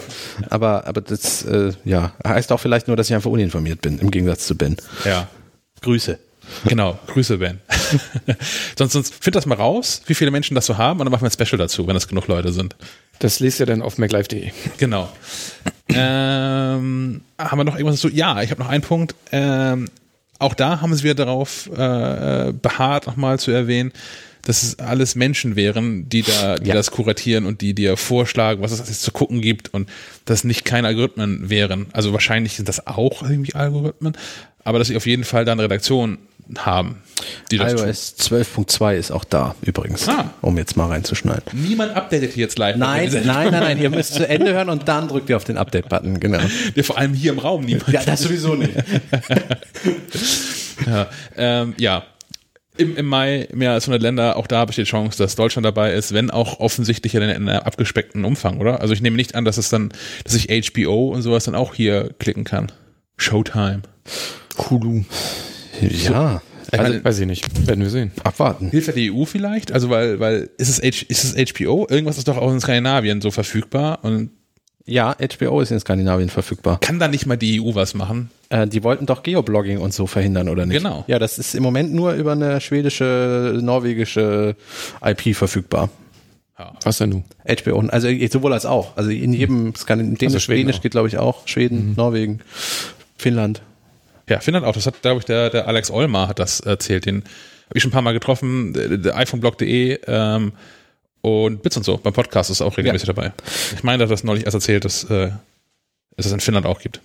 Die in Skandinavien sprechen die Leute halt einfach verdammt gut Englisch und deswegen scheint es sich echt zu lohnen. Äh, Und in Deutschland findet HBO reicht es nicht, die Englischkenntnisse, um den Dienst online zu bringen, weil das halt alles unsynchronisierte, echte, originale englische Serien sind. So. Das finden übrigens viele. Das habe ich, äh, bin ich dem Möller ins Maulwort gefallen. Mach, du erst. Nee, nee, mach mal. ähm, das, das äh, finden nicht nur die, sondern das ist mir neulich aufgefallen, dass ähm, relativ viele äh, amerikanische und auch und englische ähm, Comedians auf durch auf, auf Europatour kommen, aber immer ein, in einem großen Bogen herum um Deutschland. Ja. Eine, eine löbliche Ausnahme ist ähm, John Cleese, für den habe ich Tickets gekauft, der ist im September, September, November, irgendwie da so in die Ecke. ist er im Kurz Spätherbst vor Weihnachten. ist er in Hamburg, in der, in der Leishalle. Aber sonst, ähm, Ricky Gervais auf seinen letzten beiden Touren war überhaupt gar nicht in Deutschland. Ja. Das ist so, offensichtlich traut man Leuten nicht zu, dass sie Englisch sprechen können. Ja, wahrscheinlich fast so wie, wie dem Franzosen. Außerdem haben wir keinen Humor. Was wollen die hier? Ja, stimmt. Außerdem haben wir keinen Humor. Ja. Nicht mal im hippen Berlin. Nee, traurig. Äh, In, in Berlin spricht doch verloren. schon jeder Englisch. Ja, tatsächlich. Letztes, Ja. Mal, letztes Mal in Berlin war, Berlin hat ja gerade so ein bisschen daran gearbeitet, mich für sich zu gewinnen. Und dann wurde es auf Englisch bedient. Ja, man sitzt in so Restaurants und wird auf Englisch angeschnackt. Dass ich irgendwie Du so, sahst einfach so, so polyglott aus. Das war einfach. Ja. Dann leider, leider bin ich ja nicht polyglott genug, um dann irgendwie auf, auf fließend auf Französisch oder was zu antworten. Achso, okay, gut. Das ist ja nochmal. Ähm, Wir haben noch ein Hörerfeedback. Herr Raukamp hört uns äh, während der Gassi-Runde. Grüße. Sehr löblich. Grüße, ja. Ich, ich sehe ein äh, auf einem Google Pixel per Nightshot aufgenommenen äh, Sammy. der Bürohund. Ja, der Bürohund. Ja. Was wolltest du gerade sagen, Sven? Entschuldigung. Ich wollte eine super Überleitung machen von HBO, wo wir gerade vorher noch waren, Ja. die ja auch so Inhalte anbieten, so Serien und so Gedöns. Ja. Und damit sind wir ja bei Apples letzten Punkt. Richtig. Apple bringt endlich seine selbstproduzierten Inhalte auch. Und das sind die besten jemals erzählten Geschichten. So sagt man ja. Ja. Naja, ich bin skeptisch. Gerade eben, weil es Player wie HBO und Hulu Ja. und, und so und Netflix nicht zu vergessen gibt. Ja, und man, man spielt sich jetzt auf, als der, also so wirkte es an diesem Abend, wie wenn man der einzige Hort für kreative Leute wäre. Ähm, und der einzige Ort, wo, wo es um, um Weltverbesserung in Form von Serien, äh, Filmen und anderen Dingen geht. Ja, Ja, aber ich meine, sie haben ein paar Leute an Land gezogen, die wirklich große Namen sind, ne? Die auch auf der Ja. Bühne da waren. ja, ja, ohne Frage. Also So ein, so ein, so ein Spielberg und J.J. Abrams und, und wie sie alle heißen. Du lachst. Wow. Ich, ich liebe J.J. Abrams über alles. Ähm, J.J. und ich haben so eine persönliche, so einen persönlichen Clinch. hat er auch schon Bratwurst gekauft? Ja, eben nicht. ähm, ich fand da auch diesen Part, wo, wo alle auf die Bühne kamen und, und zu ihrer Show so fünf, sechs Minuten was erzählt haben. Das war Das fand Unangenehm. ich zu lang. Es war unangenehm. Es war teilweise ein bisschen Fremdscham, weil es auch sehr gestelzt wirkte. Teilweise nur, nur ähm, ähm, Opera hat mich so ein bisschen am Ende noch überzeugt, weil, weil die halt auch sehr das ist echt die war. einzige, die frei geredet hat. Die einzige, die frei geredet hat und keinen auswendig gelernten Text, so wie es aussah. Und der hat ja auch Tim Cook so ein bisschen zu Tränen gerührt. Ähm, ja, muss man mal gucken. Es gab dann, dann doch noch ein paar Bewegtbilder zu sehen zum Schluss in so einem, in so einem Videozusammenschnitt. Aber wirklich viel wissen wir auch noch nicht. Ja gut, es ist halt ein Streaming-Dienst von Apple. Es geht um Filme, Serien. Haben wir, wissen wir das eigentlich? Ich glaube, Beides, es sind vorwiegend Serien. Oprah, glaube, ja. das ist Dokumentation. Wir Sendungen Sendung und hat Filme. zwei Dokumentationen in Planung gerade, sagt sie. Ja. Mit schwierigen Themen. Also, ähm, äh, wo ja im Vorfeld gesagt wurde, dass, dass Apple Tim Cook höchstpersönlich alle Serien wieder abbestellt hat, jetzt überspitzt gesagt, aber alle Serien äh, wieder abge abbestellt hat, wo geflucht wurde. Mhm. Das klang das so. Ähm, dass sich Oprah da Themen widmet mit ähm, äh, sexueller Belästigung am Arbeitsplatz und das andere ist äh, so, so Mental, Mental Psychische Health. Gesundheit, ja. Genau. Ja, also Depressionen und solche Dinge. Das ist ja auch, also birgt ja doch auch durchaus Konfliktpotenzial oder zumindest Potenzial für, für kontroverse Diskussionen. Das hätte Ja, aber die finden ja, die, da wird ja dann außerhalb der Serien geflucht. Ja, ja, aber ich hätte es Apple dann doch nicht zugetraut, dass sie sich dann an solche Themen ranwagen. Aber wahrscheinlich kriegt man auch anders Leute wie Oprah nicht mehr ran, die jetzt nun alles erreicht haben, was man so erreichen kann in der Medienwelt, das echt nicht mehr nötig haben zu arbeiten. Würde so eine Serie wie Love, Death and Robots, also eine Netflix-Eigenproduktion, okay, ich, ich brauche die Frage gar nicht zu beenden. Ich beende sie trotzdem, damit unsere Zuhörerinnen und Zuhörer wissen, worauf ich hinaus will. Würde so eine Serie auch bei Apple TV Plus oder die, deren Streamingdienst laufen? Sven sagt schon nein. Einzelne Episoden daraus, Nee, ich weiß nicht. Die, die Joghurt-Episode. zum Beispiel. Ja. Joghurt. Der übernimmt die Weltherrschaft. Ja, ich erinnere mich dunkel. Äh, ist eine, ist eine Netflix-Produktion, die von uns dreien hier definitiv ein Angucken Ja, Befehl unbedingt. beinhaltet an alle da draußen. Ähm, und in der es halt explizite Sexszenen gibt, in der es blutig zugeht. In Ja, man hat den, den Machern einfach mal freien Lauf gelassen Komplett und die machen lassen. Und ja. da sind schö schöne Kurzgeschichten bei rausgekommen, die, die optisch teilweise echt beeindruckend sind. Ja, auch von den Inhalten her und, und auch mal ganz anders sind als so normale Erzählungen, die man irgendwie so und auch mal Genau. andere Themen und ja. Ja, und ich glaube, für, für, für den Apple-Dienst mit seiner schönen Hallenwelt wäre das ein bisschen zu, teilweise zu brutal und zu sexy gewesen. Ja. Naja, Apple hat da seine, seine Philosophie, denke ich, und die werden sie in, in, in den Produktionen auch äh, widerspiegeln. Ich denke nicht mal sowas wie Game of Thrones könnte bei, Nee, würde, Apple produzieren. das ist auch zu blutig und zu viel Sex. Also definitiv. Ja. Aber dafür eine, eine Show über eine Morningshow. Wow. Ja, wo es um, um Mann und Frau und Beziehung untereinander und so gehen soll. Mal abwarten. Aber auch, ja, ach, weiß ich nicht, lebt natürlich auch sowas von der Besetzung dann. Also das, Ja. das ist mit äh, Jennifer Aniston, Reese Witherspoon und offensichtlich spielt auch Stephen Carell da. Einer äh, muss ja den Rolle. männlichen Part übernehmen. Genau. Äh, ich empfehle an der Stelle äh, The Newsroom von HBO. Oh ja. Das ist eine richtig gute. Das ist Ich setze aber- einen drauf und sage Anchorman. Ja, das ist auch großartig, genau. Die beiden. da spielt Steve Carell nämlich auch mit. Das stimmt, genau. Die beiden Serien dann, dann Nee, das äh, Anchorman ist ja nur ein Film. Es Ah, drei inzwischen, drei Filme. Stimmt. Ja, ja, Man muss nur den einen sehen, wie bei Matrix. ja. Wie die anderen zwei, drei. Ja, dann spricht man die. Den ersten Hobbit-Film gibt es noch, die anderen nicht mehr. So ungefähr, ja. Ähm, auch da startet im Herbst, wahrscheinlich dann gleichzeitig zeitgleich zum, zum iPhone-Event. Es gibt keinen Preis. Und auch, Auch da, nicht, nein. was, was erlauben Apple? Ja, das, das, das zieht sich ja durch die komplette Kino. Es gibt keine Preise und es ist nichts verfügbar. Also von allem, was jetzt vorgestellt wurde. Warum kann man die Apple Nur, TV die Maga nur mit Dingsbums- Magazin Flatrate. Na, aber auch nur in den USA, klar, natürlich. Aber die gibt's. Kanada. Und kan Entschuldigung, Kanada. Für fünf Leute und vier Elche. Ja. Hat man da WLAN in Kanada? Besseres als hier. Ja, wahrscheinlich. Hoffentlich hört man uns da vor allem nicht. Sonst, sonst haben wir auch gerne äh, die, in der nächsten Ausgabe auch mal gerne Anrufe aus Kanada, die jetzt auf den Anrufbeantworter quatschen. Einreiseverbot. Ja. Ich Ja. wollte mal nach Kanada, ist bestimmt schön da. Ja. Ähm, schafft Netflix, äh, äh, Apple das, Was? damit erfolgreich zu sein? Ach so. Das dauert. Also sie müssen sich ja irgendwie etablieren, denke ich. Man und die muss- anderen, die anderen bleiben ja nicht stehen, die machen ja auch weiter. Eben genau, also man das muss vor allem weiter produzieren, stetig weiter produzieren. So, also es kann ja durchaus sein, dass wir auch von dieser Morningshow-Sendung überzeugt sind. Ich meine, wir haben ja noch nichts gesehen außer drei Bewegtbilder und einen Kurzvortrag, äh, der eher peinlich war. Ähm, vielleicht ist das großartiges Fernsehen, vielleicht lieben wir das am Ende, aber das, das darf nicht jetzt bei sieben Serien hängen bleiben. Da muss jetzt stetig produziert werden, weil das weiß ich nicht, wie Apple das durchzieht. Netflix macht nichts anderes als Serien zu produzieren, Serien einzukaufen und dir Serien anzubieten. Netflix ist ein Verb. Ja, das ist wie so. Tempotaschentuch. Ja, So. es, gibt, Netflix und, und Netflix and Chill und Ja. es dauert eine Weile, bis Apple TV Plus and Chill sich etabliert haben Ja. wird. Ich fürchte fast, das wird nie passieren, aber äh, gut. Nein, aber also mal so als als als als, Mess, Klingt auch als so unsexy. Lass mal Ja. heute Abend Apple TV Plus und Chill machen. Nee, das funktioniert nicht. Ja, aber auch ja, ja. Ich weiß es nicht. Ähm, Apple baut seinen, seinen, seinen eigenen Kosmos einfach Weiter aus. weiter aus. Ja. Also, das ist glaube ich auch smart, das zu tun. Ja. ja. Ja. Ja. Ja, Ja, bei Hardware hat es immer funktioniert. klar. Ah, Aber es hat auch so einen komischen negativen Touch. Also die ganze Zeit erzählen sie dir, wie sicher das alles ist, wie, wie, wie, wie sehr sie auf die Privatsphäre achten und so.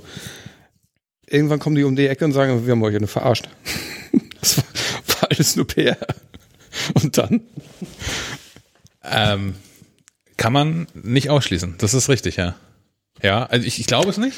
Nee, ich möchte es auch nicht, Aber ja, ja. die machen so auf heile Welt irgendwie. Also so auf, weiß nicht, wir sind die Guten. Ja, und das haben wir auch schon in den letzten Aus in den vergangenen Ausgaben mehrmals diskutiert und ähnlichen Dinge. Ich finde halt, dass das nicht auf alles zutrifft. So, also diese Welt, um da reinzukommen, kostet enorm viel Geld. Und für einen Großteil der Weltbevölkerung ist es nicht möglich, in diese Welt einzutauchen aus finanziellen Gründen.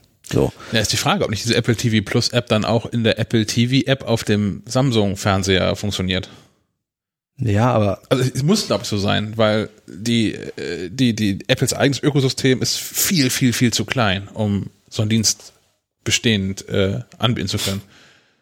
Ja, Ich meine, die Konkurrenz ist Netflix und Amazon. was, was Apple TV Plus betrifft schon, aber wenn, wenn wir gerade von dieser heilen Welt sprachen, die Apple Okay, aufbaut, ja. so, also dieses, komm zu uns, hier bist du sicher, wir tracken dich nicht, Wir haben hast gutes, du keine gutes Gewalt. Bezahlsystem. Wir haben, Genau. Du kannst dich hier auf der Couch ausruhen mit, mit Apple TV. Du kannst Mit dem HomePod kannst du richtig gute Musik hören und hast einen richtig guten Klang. Wir bieten dir die besten Displays, die besten Geräte, wir halten Ewigkeiten.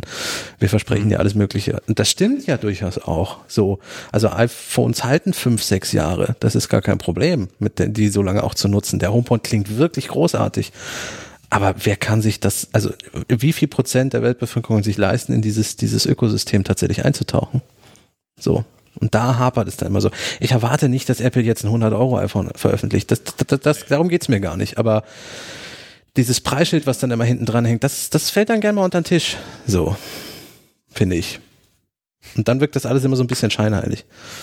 Das ist ähm, ja ja. Fällt mir nichts dagegen ein. Okay. das war das Wort Ja, zum Sonntag. das ist sprachlos. Das ist selten, selten genug so. dass mir keine Widerworte zu irgendwas einfallen. Äh, ich glaube noch dabei, dass Frontrow der coolere Name gewesen wäre. Aber wenn es jetzt ohne schon alles Plus irgendwie heißt. Ja. Oha, jetzt kommt's. Ja, zwei, zwei, zwei Punkte. Hätten Sie nicht bei der Gelegenheit gleich auch nochmal Apple Music irgendwie anfassen können? Und ich weiß noch nicht in welche Richtung, aber das ist jetzt der einzige Dienst, der irgendwie nicht Mediendienst, der nicht Plus irgendwas heißt. Und was ich ja persönlich, einfach weil ich dieses, dieses, habe ich ja im letzten Podcast schon, habe ich es erzählt, Spotify, ja, haben darüber gesprochen, ähm, dieses Gejammere von Spotify, das geht mir so auf den Senkel. Ja. Ähm, Ja, als nächstes jammert dann Netflix. ja, aber jetzt, hier, das wäre mal die Chance gewesen, so den, den Stinkefinger auszupacken. Jetzt, wo sie gesagt haben, ähm, dass das äh, News Plus, das äh, TV Plus und sowieso alles Family Sharing mit drin hat und äh, Ach so, Arcade ja Mhm. Wäre jetzt mal die Chance zu sagen, gewesen zu sagen, okay, dieses, Apple Music Abo, was bisher in diesem Family Preis irgendwie 16 Euro kostet, Ja. ist das ein Zehner. Ja. Ihr zahlt 10 auf Apple Music, Family Sharing ist mit drin. Und dann hätte ich äh, gestern, nein, hätte ich morgen gerne die, die nächste Spotify-Pressemeldung dazu gelesen. Da hätte ich mich, das hätte mein altes, krankes Herz erwärmt. Ja, ich, ich, ich hatte eine längere Anreise zu, zu diesem Event heute mit, mit Podcast ähm, Ja. Und, und habe zu, zu Personen in, in, in Autos, in denen ich heute saß, auch schon äh, fast naiv gesagt, vielleicht wird ja iTunes beerdigt heute. Das war so ein frommer Wunsch von mir. Ähm, vielleicht wird ja auch die Apple Music App mal komplett umgekrempelt. War auch so ein kleiner frommer Wunsch von Ja. mir, aber das wird auch nicht passieren. So. Aber, aber Sie können doch jetzt, nee, können Sie? Filme und Serien könnte man doch aus iTunes, Ja, Klicken, komplett. oder nicht? Komplett. Dann, dann machst du maximal noch eine Backup-App für, für den Mac, damit du deine, deine iOS-Geräte immer noch backuppen kannst. Du Das- machst eine Music-App, wo dieser ganze Backup-Geklöngsel raus ist und die mal wirklich gut programmiert ist und dann wäre ich schon deutlich zufriedener. Und das wird kommen. Mit, also mit dem, mit diesem Programmier-Interface, mit dem sie jetzt die äh, iPhone, iPad-Apps auf dem, auf dem Mac ziehen Ja. wollen. Ja. Also inoffizieller, ist schon offizieller sogar Codename, Marzipan. Ja, Ähm. glaube offizieller Codename, ja. Das wird genau das bringen. Und das ist mit der Apple, mit der Apple TV App, die wir jetzt auch vom iPhone, iPad, Apple TV auf dem Mac schaffen. Ja. Wenn man dann da noch irgendwie, naja, okay, man braucht iTunes noch für Kauffilme, ne? Ja, eben. ja, das meinte ich eben, ob man das nicht, kann man, kannst du doch in die TV-App da mal rein. Verwirrt das nicht so sehr, wenn, wenn ich weiß, ich habe Das macht App Amazon genauso. Ja, aber das ist doch Kacke. Ja, aber die haben ja jetzt schon die Channels von Amazon geklaut, können sie das auch stimmt. klauen. Ja, das stimmt. Ja, ich finde es halt seltsam, dass man, dass man dann den, die gleichen Medientyp plötzlich in verschiedenen Apps wiederfinden muss. So. Hörbücher sind jetzt auch plötzlich bei Bücher gelandet. Boah. Ich, auch ich, aufgefallen. ich erinnere an Folge, ich weiß es nicht genau. Da, Der Red, der Red Der- Cast. der genau, da haben, haben wir doch nicht uns zusammengesetzt und haben mal, ich glaube, eine Stunde lang erzählt, was wir in iTunes alles so scheiße finden und Hörbücher ist echt ein Hat Thema. sich eher sogar zwei. Kann sein. Lange. Allumfassend habt ihr das besprochen. Ja. Oh, könnten wir immer wieder machen. Ja. Es wird nicht langweilig, das Thema, ne? Es fällt einem immer neuer Mist auf. Hm. An der, an der, an, an, an iTunes. Tja. Ähm, genau, was ich mir noch notiert habe, ist, dass ähm, Oprah hat zwischendurch gesagt, dass äh, Apple sei die Plattform, die ihr erlaubt, all das, was sie ohnehin tut, auf eine neue Art und Weise zu machen. Hat auch sehr eine sehr emotionale, fast schon emotionale Rede da gehalten, ein, ein, ein- Loblied auf das, was sie so tut und auch das, was Apple so tut und das auch gut zusammenpasst. Und tatsächlich von all den Menschen, die da auf der Bühne ähm, gesprochen haben, ist, glaube ich, Oprah diejenige, die den, ich hasse das Wort, aber die den Spirit von, von, von Apple verkörpert. So, ich habe hier eine Mission und ich habe hier die, ich, ich baue mir hier die Werkzeuge dazu, um das durchzusetzen und Das war auch das erste und einzige Mal, wo ich das tatsächlich auch geglaubt habe. Also ihr habe ich das abgenommen, weil das halt auch so echt war. Und ich glaube ja auch, dass sie das, dass sie das möchte, wirklich möchte. So, ähm, Apple hat ja auch diese Initiative für für qualitativen Journalismus und so einen ganzen Krams. Ähm, das kam mir bei diesem News-Ding. Das wurde zwar erwähnt, aber irgendwie so. Pff, also ich habe mich, mich hat's jetzt nicht vom Hocker gehauen. So muss ich gestehen. Hätte aber auch tatsächlich mal erwartet. Also ja, das wäre langweilig gewesen. Das wäre so vielleicht so das, das dritte Ding gewesen von, von Oprah. Aber eine, eine neue Oprah Talkshow wäre schon cool gewesen. Das, das habe ich eigentlich auch erwartet, als sie auf die Bühne kam, um ehrlich zu sein. Also ich freue mich, dass sie jetzt zwei Dokus macht, die auch spannende, wichtige Themen haben. Aber gerade in Amerika wäre, glaube ich, was tägliches, was diese ganze Welt, die in Amerika gerade äh, drunter und drüber geht, einsortiert. Und ich glaube, sie wäre echt eine Stimme, der man auch zuhört. So, also die die Leute auch mal wieder an den Tisch holt, um miteinander zu reden und auch vernünftig miteinander zu reden, was sie auch erwähnt hat, was ja in den Staaten schon lange nicht mehr möglich ist. Nein, vor allem, ähm, wir haben ja vorhin nochmal nachgedacht, die musste in den 80ern damit irgendwie angefangen Ja, haben, die ist jetzt ja. 65. Ähm, als, äh, muss man mal dazu sagen, als schwarze Frau. Und der lag die ganze Fernsehnation da drüben zu Füßen. Ja. Das ist schon äh, wirklich krass. Die hat schon, also ich war jetzt nie der große Talkshow-Fan. Also damals, als das als Talkshows groß waren, hier zumindest, ähm, zu jung, um amerikanische zu gucken und zu verstehen. Ich und die Deutschen haben mich nie irgendwie gereizt. Brit am Nachmittag oder wie das alles So hieß. all sowas. Hat mich nie gereizt. Das war immer scheiße. Es war, auch, es war auch eine sehr schlechte Kopie. So. Ja. Aber wenn man so tatsächlich mal zwischendurch auf, auf, auf YouTube jetzt mal so Dinge für Interviews findet, ähm, die sie da geführt hat, auch mit, mit berühmteren Personen, das, das hat sie einfach wirklich drauf. Ja. Und da, das wäre dann wieder so ein Verkaufsargument für, für den Streamingdienst zu sagen, wir haben auch täglich frische Inhalte. So. Oder wir haben eine Late-Night-Show eingekauft. Sowas. Ja. Das wäre, glaube ich, auch nochmal ein gutes Kaufargument. Letterman noch, Letterman noch mal Zeit. Ich meine, der hat doch irgendwie offensichtlich so, so einen Vertrag für so eine Talkshow mit, mit Netflix, Ja. die auch sehr, sehr gut ist. Die ist Aber auch, so die, eine, mir, die sehr gut gefällt, also eine Late-Night-Show. weil er auch so ein bisschen da, ich glaube, aber Late Night möchte er nicht mehr. Ich meine, er ist ja nicht ohne Grund ausgestiegen und trägt seitdem Bart. Äh, und, und kokettiert ja auch in seiner, seiner Talkshow die ganze Zeit damit, dass er ausgestiegen ist. Das ist auch die einzige Sache, die, die Letterman Harald Schmidt nachgemacht hat und nicht umgekehrt. Ne? Ja, genau. Hat er sich mal angeguckt, wie das so ist, in, in Deutschland gewesen ist mit Harald. Und Ja. Tja, aber auch da, also wir haben es vorhin schon angeschnitten, ähm, kein Preis. Ja. Kein Pre und da, äh, warum, warum, ich meine, was soll denn das kosten? Also es kann ja nur ein Zehner kosten, Die plus dann irgendwie nochmal, wie bei Netflix auch nochmal, irgendwie 15 Euro für, für 4K, oder hast du nicht gesehen, oder irgendwie sowas? Die werden das doch auch schon durchkalkuliert haben. Du kannst mir doch nicht erzählen, dass Apple nicht schon lange weiß, was sie dafür nehmen müssen, damit sie es für die rechnet und dann noch den Apple-Bonus oben draufschlagen. Äh, und ich glaube, dass sie, also es kann ja nur sein, dass sie Angst vor schlechter Presse haben, wenn der Preis auch bekannt ist. Ja. Und also es, es kann auch nicht teurer als die anderen sein, weil, wie ich das verstanden habe, ist Apple TV Plus hier auch nur der eigene Content. Richtig. Das habe ich Das heißt, auch so verstanden. Nicht wie bei Amazon und bei Netflix, die noch irgendwie dazu gekauft haben. Genau. Also deine Wunschvorstellung war ja, glaube ich, durchaus den iTunes Store per Abo öffnen und alles frei verfügbar. Nada. Nicht, ist nicht, ist nicht geworden. Nicht Hätte mich Ansatz. auch gewundert. Nicht, ja, mich auch gewundert, aber also nicht mal im Ansatz. Es ist ja auch nicht so, dass irgendwelche anderen Fremdproduktionen mit Ja, drin genau. wären. Ja, aber Cook hat angekündigt, wir, wir, sie werden Dinge vor, vorstellen, die uns umhauen. Also äh, habe ich heute nichts von gesehen.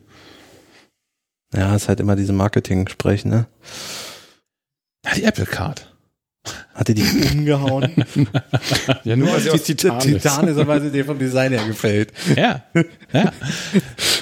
ähm, nein, also ich, ich fand schon, ja, um, umgehauen ist wirklich, das ist wirklich hochgegriffen, ja. Aber ich, ich finde es schon beeindruckend, auch wenn ich das für die letzten Monate natürlich verfolgt habe, was so durchgesickert ist, an, an wer so dran mitarbeitet an Serien für, für ähm, den Apple Streaming-Dienst. Ich fand das schon krass, nochmal zu sehen, wen sie an Namen alles so geholt haben, wer da auf der Bühne stand. Hinterher gab es nochmal so eine, so eine Slide äh, mit, keine Ahnung, geschätzten 150 Namen, von denen man fast jeden kannte, der Mhm. drauf stand. Das fand ich beeindruckend. Ja, aber Apple pumpt das so auf. Also, weißt du, die, die holen halt einen Steven Spielberg dahin, er arbeitet jetzt mit uns. Der macht eine Andere machen Serie, das einfach ja. so. Also Genau. die, die hauen einfach die Serie raus von, weiß ich jetzt nicht. David, David Fincher als letztes. Stimmt. Ja, auch, auch so, auch ohne Ankündigung. Also Netflix, äh, äh, äh, korrigiert mich bitte, wenn es nicht stimmt, aber die, die Coen-Brüder, der Film, der war relativ spontan einfach da dann plötzlich, oder nicht? Also ja, für mich kommen bei Netflix Sachen häufig total überraschend. Völlig überraschend, ja. Okay, ich stecke da jetzt auch nicht so im Thema wie Nee, anderswo, ich, aber ich lese jetzt nicht irgendwelche Medienmagazine, die schon alles vorher wissen. Ja. ja. Äh, Und was mich halt auch noch so ein bisschen mit Fragezeichen zurücklässt, ähm, gibt es nicht ein Kombi-Angebot? So, Oh ja. Weil ich bin jetzt Apple Music Kunde. Plus Plus meinst du? Ja. Wenn ich Apple Music Kunde bin mit meinen 10 Euro, möchte ich jetzt nicht auch noch Apple TV Plus für 10 Euro bezahlen und ich möchte nicht auch noch Apple Arcade für 10 Euro bezahlen, dann bin ich schon bei 30 Euro. Und wenn ich dann auch noch Bock auf News habe, wenn das irgendwann mal nach Deutschland kommt, bin ich bei 40 Euro. Genau, aber du kriegst kommst ja drei, 50. du kriegst doch drei Prozent wieder von deinen Einkäufen. Oh ja, stimmt. Ja, dann werde ich reich damit. Nee, das stimmt. Also es, es muss, die müssen auch ein Kombi-Angebot raustun. Ja. Das denke ich auch. Also wenn man das schon alles aus einer Hand hat, dann äh, fände ich es auch souverän, einen Preis drauf zu Und dann schreiben. können sie auch noch den iCloud-Speicher da reinpacken. Ja, ja. Das komplett Apple sorglos, komplett sorglos Paket für nur 399,99 im Monat. Aber da gibt's dann auch noch ein, jedes Jahr ein neues iPhone dazu. Genau. Und den HomePod. Brauchst aber zwei für Stereo beim Fernsehen. Den gibt's im zweiten Jahr als Prämie. Den zweiten. Nee, aber stimmt, da habt ihr recht. Also so ein Kombi-Preis fände ich wirklich sinnvoll noch an, äh, angebracht. Ja, weil sonst überlegt man sich als Nutzer ja auch, also sonst wiegt man ja auch Sachen gegeneinander auf. So. Also brauche ich dann jetzt wirklich noch eine News-Flat oder eine Magazin-Flat? Nee, dann nehme ich lieber. Dann nehme ich TV. lieber TV, genau. Oder, oder doch lieber die Spiele. So. Dann ist den Journalisten auch wieder nicht geholfen. Das stimmt. Ja, zumal ich habe ähm, ich hab das auch vorher überlegt, was, was, was, was ich bereit wäre aufzunehmen. Apple Music nicht. So, ich, ich werde weiterhin diese aktuell so Ja. 15, 16 Euro im Monat zahlen für, für Apple Music. Ähm, Netflix auch nicht. Nee. Das ist viel zu viel Kram, den ich wirklich ja, gerne gucke. Ja, Amazon Prime wäre ich bereit, das aufzugeben, weil ich würde ich zweimal im Jahr, mache ich ja auch durchaus so. Also ich, ich kündige Amazon Prime immer mal wieder.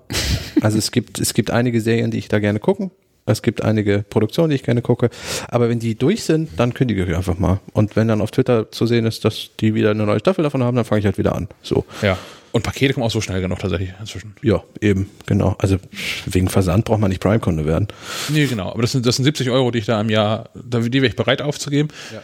Es ist auch für mich, also ich finde auch, ähm, ich habe es mal durchgeguckt, durchgeblättert, was ich so zuletzt an Serien wirklich gucken wollte, die äh, Amazon Prime laufen. Und das ist im Prinzip ist es ausschließlich ähm, The Grand Tour und Ja. American Gods. Ähm, äh, Bosch gucke ich noch.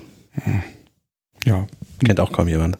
Kenne ich, aber Ja, aber ist auch nicht hängen geblieben. Nö, also ich, ich gucke es ganz gerne, aber das war's. Aber du hast auch recht, Grand Tour. Das ist so das, wo ich dann wieder anfange, wenn die neue draußen ist. Ja. Aber sonst haben die ja auch, also die haben ja auch nicht so das Händchen, wenn jetzt zum Beispiel ähm, sich die Star Trek-Rechte organisiert hätten und solche Späße. Aber da ist Netflix immer ein bisschen schneller und immer ein bisschen am längeren Hebel, so gefühlt. Äh, Ich hätte ja auch noch erwartet, dass ähm, nachdem heute Morgen unsere Zeit, also als der Stream da schon lief, da, Stimmt, da haben wir doch nicht drüber geredet. Der, der Dauerstream. genau, da war, welcher von den, von den Christuses war das, der da mit drin war? Nicht Pratt, sondern Chris Evans. Evans. Ja. Genau. Captain America. Genau. Da hätte ich jetzt erwartet, dass da schon mal, dass da irgendwie was, was Marveliges noch passiert. Ja, aber der ist, ähm, war bei einer der Serien dabei, oder nicht? Aber Marvel ist Disney und Disney macht eigenen Streaming-Service. Aber Disney ist eigentlich auch irgendwie ver, ver, verbandelt mit Apple seit Jahr und Tag. Die machen doch mal irgendwie Wegen der Pixar-Verbindung. nach wie vor, ja. Und also Steve Jobs hat auch irgendwie, war er nicht größter Einzelaktionär bei Disney. Deswegen hat Apple doch auch diese Mickey Mouse Watchfaces und sowas. Ach ja, stimmt, die gibt's ja auch noch. Ja, ja, ja. Das hätte ich schon gedacht, dass das einfach Disney dann. Hätten die jetzt, äh, der Apple angekündigt, Disney ist mit drin. Ja. Das wäre Ich meine, kann ja noch kommen, ist ja noch bis Herbst. Äh, wir haben ja noch sechs Monate. Ja, Apple TV hat ja auch jetzt einen eigenen Kids-Bereich, deswegen war ja auch die Sesamstraße unter anderem auf der Bühne. Stimmt. Netflix auch. Ja, klar. Ich, so war es auch nicht gemeint. Aber es es ist schon so, dass, dass sie halt im Prinzip äh, Amazon und Netflix da in einem Dienst vereint haben, mit der Ausnahme von, es gibt halt nur Eigenproduktion. Ja, genau. Ja, muss man mal gucken, wie sich das entwickelt. Ja. In der Tat, in der Tat. Deswegen kann ich mir auch eigentlich nicht vorstellen, dass es einen Zehner kostet, weil das Angebot zu klein ist. Was kriege ich für 10 Euro bei Netflix? Das ist, eine, das ist so viel, dass man es nicht gucken kann. Ich glaube, dass ich die aktuell produzierten Apple TV Plus Serien, dass ich die in der Woche durchkriege.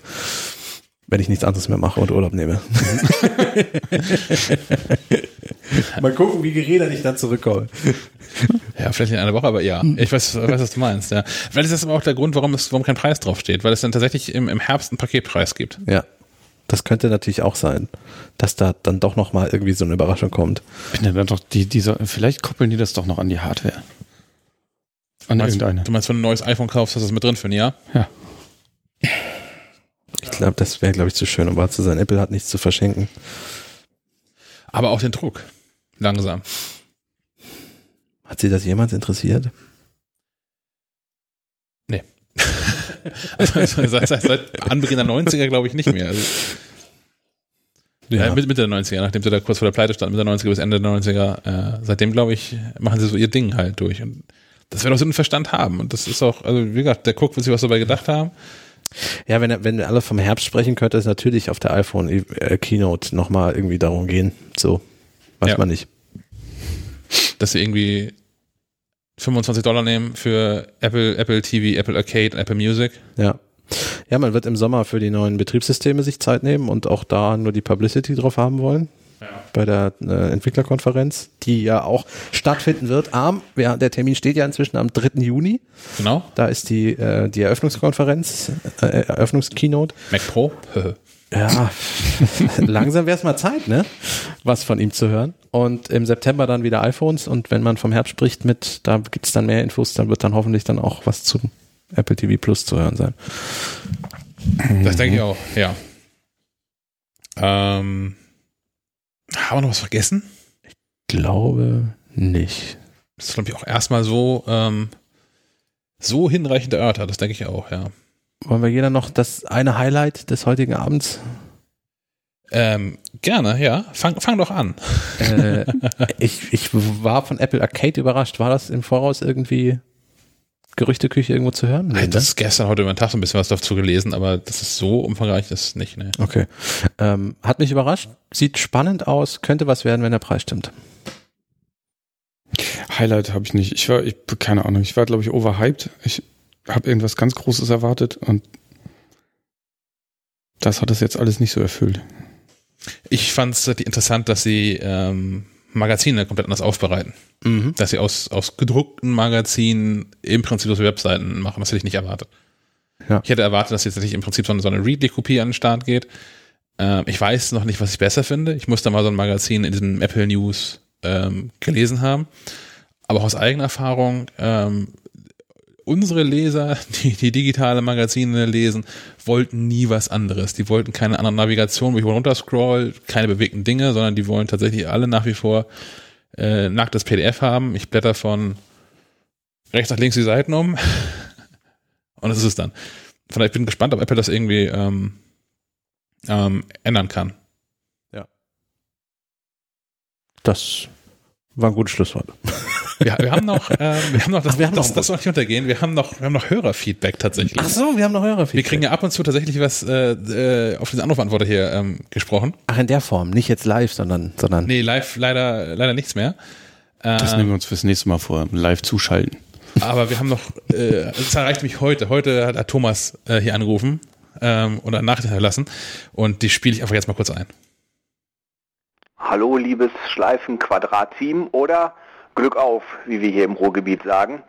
Ich bin Thomas und höre euren Podcast wirklich total gerne, weil neben den aktuellen Infos in euren Nebensätzen auch immer wieder Informationen aus eurer langjährigen Erfahrung mitschwingen und da ziehe ich so viel Infos für mich raus. Das ist echt toll. Das macht richtig Spaß, euch zuzuhören. Auch weil ihr euch vielleicht nicht immer selber so sehr ernst nehmt. Das ist sehr erfrischend.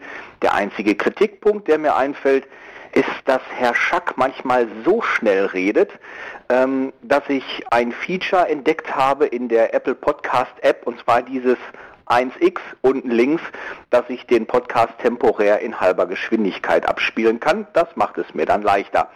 Ansonsten super Geschichte. Ich höre jede Folge total gerne, ob beim Bügeln oder im Auto. Ich bin immer dabei und freue mich auf die nächste Sendung Schleifenquadrat. Vielen Dank an alle Beteiligten. Was soll ich sagen, Thomas? Gern geschehen.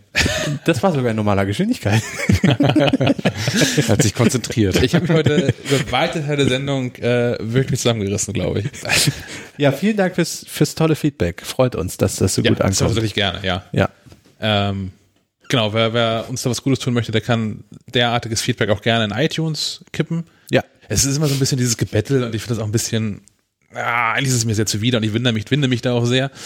Aber es hilft da tatsächlich, so die Sichtbarkeit ein bisschen zu, zu pushen und ähm, führt dann auch vielleicht dazu, dass es diesen Podcast äh, häufiger gibt als aktuell liegen wir so bei 1,x Mal im Monat. Ähm, wenn uns mehr Leute hören, machen, machen wir mehr Sendungen. okay. Das erhöht den ist, Druck, ne? Das, ich wollte gerade sagen. Bis Also, wir hier durchgängiges Radio machen. das ist ja hier auch Bonussystem, so nach dem Motto Apple Cashback und so. Ja, Wenn uns mehr hören, gibt's uns häufiger. Das, ja, ja, okay, gut. irgendwie sowas, ja. Wissen wir Bescheid. Muss ich halt Dinge einfallen lassen.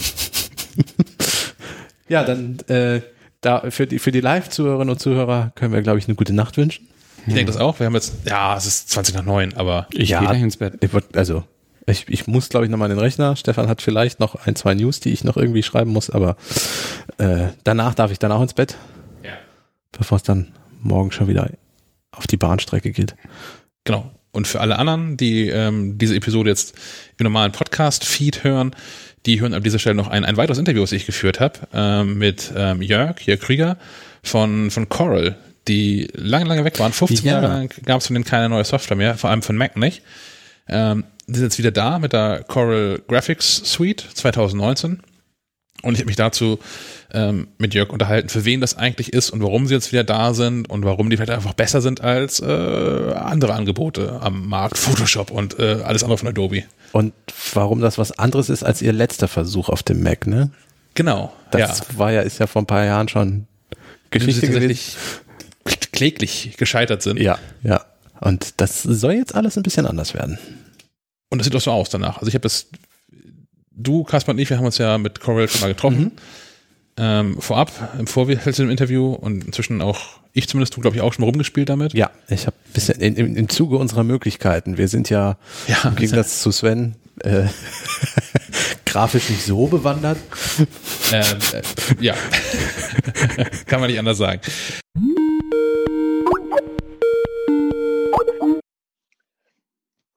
Es gab heute und in der letzten Woche nicht nur Neuigkeiten von Apple, sondern auch von Corel. Die jüngeren Hörer kennen das Unternehmen vielleicht gar nicht. Deswegen spreche ich jetzt aber auch mit Jörg, Jörg Rieger. Jörg, wer bist du, was machst du? Ja, ähm, also erstmal danke, dass ich hier sein darf. Ich bin bei Coral Content Marketing Manager für den deutschsprachigen Raum und ähm, kümmere mich hier um die Öffentlichkeitsarbeit, Pressearbeit, Marketing. Ja, und ähm, das einfach ganz kurz zu mir. Ich habe gerade schon so, so, frech behauptet, dass jüngere Hörer Corel vielleicht gar nicht mehr kennen. Das liegt daran, ähm, dass es jetzt die, die Corel Draw Graphics Suite 2019 zum ersten Mal wieder auf dem Mac gibt, zum ersten Mal seit 15 Jahren. Ähm, warum ist das so? Warum, warum wart ihr weg? Warum jetzt wieder da? Ja, also ich muss, muss ehrlich gestehen, tatsächlich ist es so, ähm, Coral Draw feiert dieses Jahr äh, den 30. Geburtstag und Coral Draw gibt es tatsächlich eben seit ähm, 30 Jahren schon immer für Windows nach wie vor. Tatsächlich ähm, wurde mal ja vor 15 Jahren eine Mac-Version, ich sage jetzt mal ganz vorsichtig, ausprobiert. Das war allerdings eher eine Portierung der Windows-Version auf den Mac. War auch unter, ähm, ich glaube, einem der ersten ähm, Mac OS X-Systeme und das war einfach ähm, nicht befriedigend, kann man jetzt einfach so im Nachhinein sagen. Deswegen hat sich von diesem Projekt äh, Corel relativ schnell wieder verabschiedet und ähm, dann aber jetzt auch der Entwicklung geschuldet vor drei Jahren gesagt, hey, wir müssen zurück auf den Mac und jetzt dementsprechend nach dreijähriger Entwicklungszeit äh, mit einer nativ für den Mac programmierten Version auch zurück. Vielleicht müssen wir einmal dann gleich auch zu Beginn nochmal klarstellen, was da eigentlich alles so drin ist. Also Call, Call Draw an sich, ein äh, vektorbasiertes Zeichenprogramm, ist, glaube ich, schon zu kurz gesagt, oder?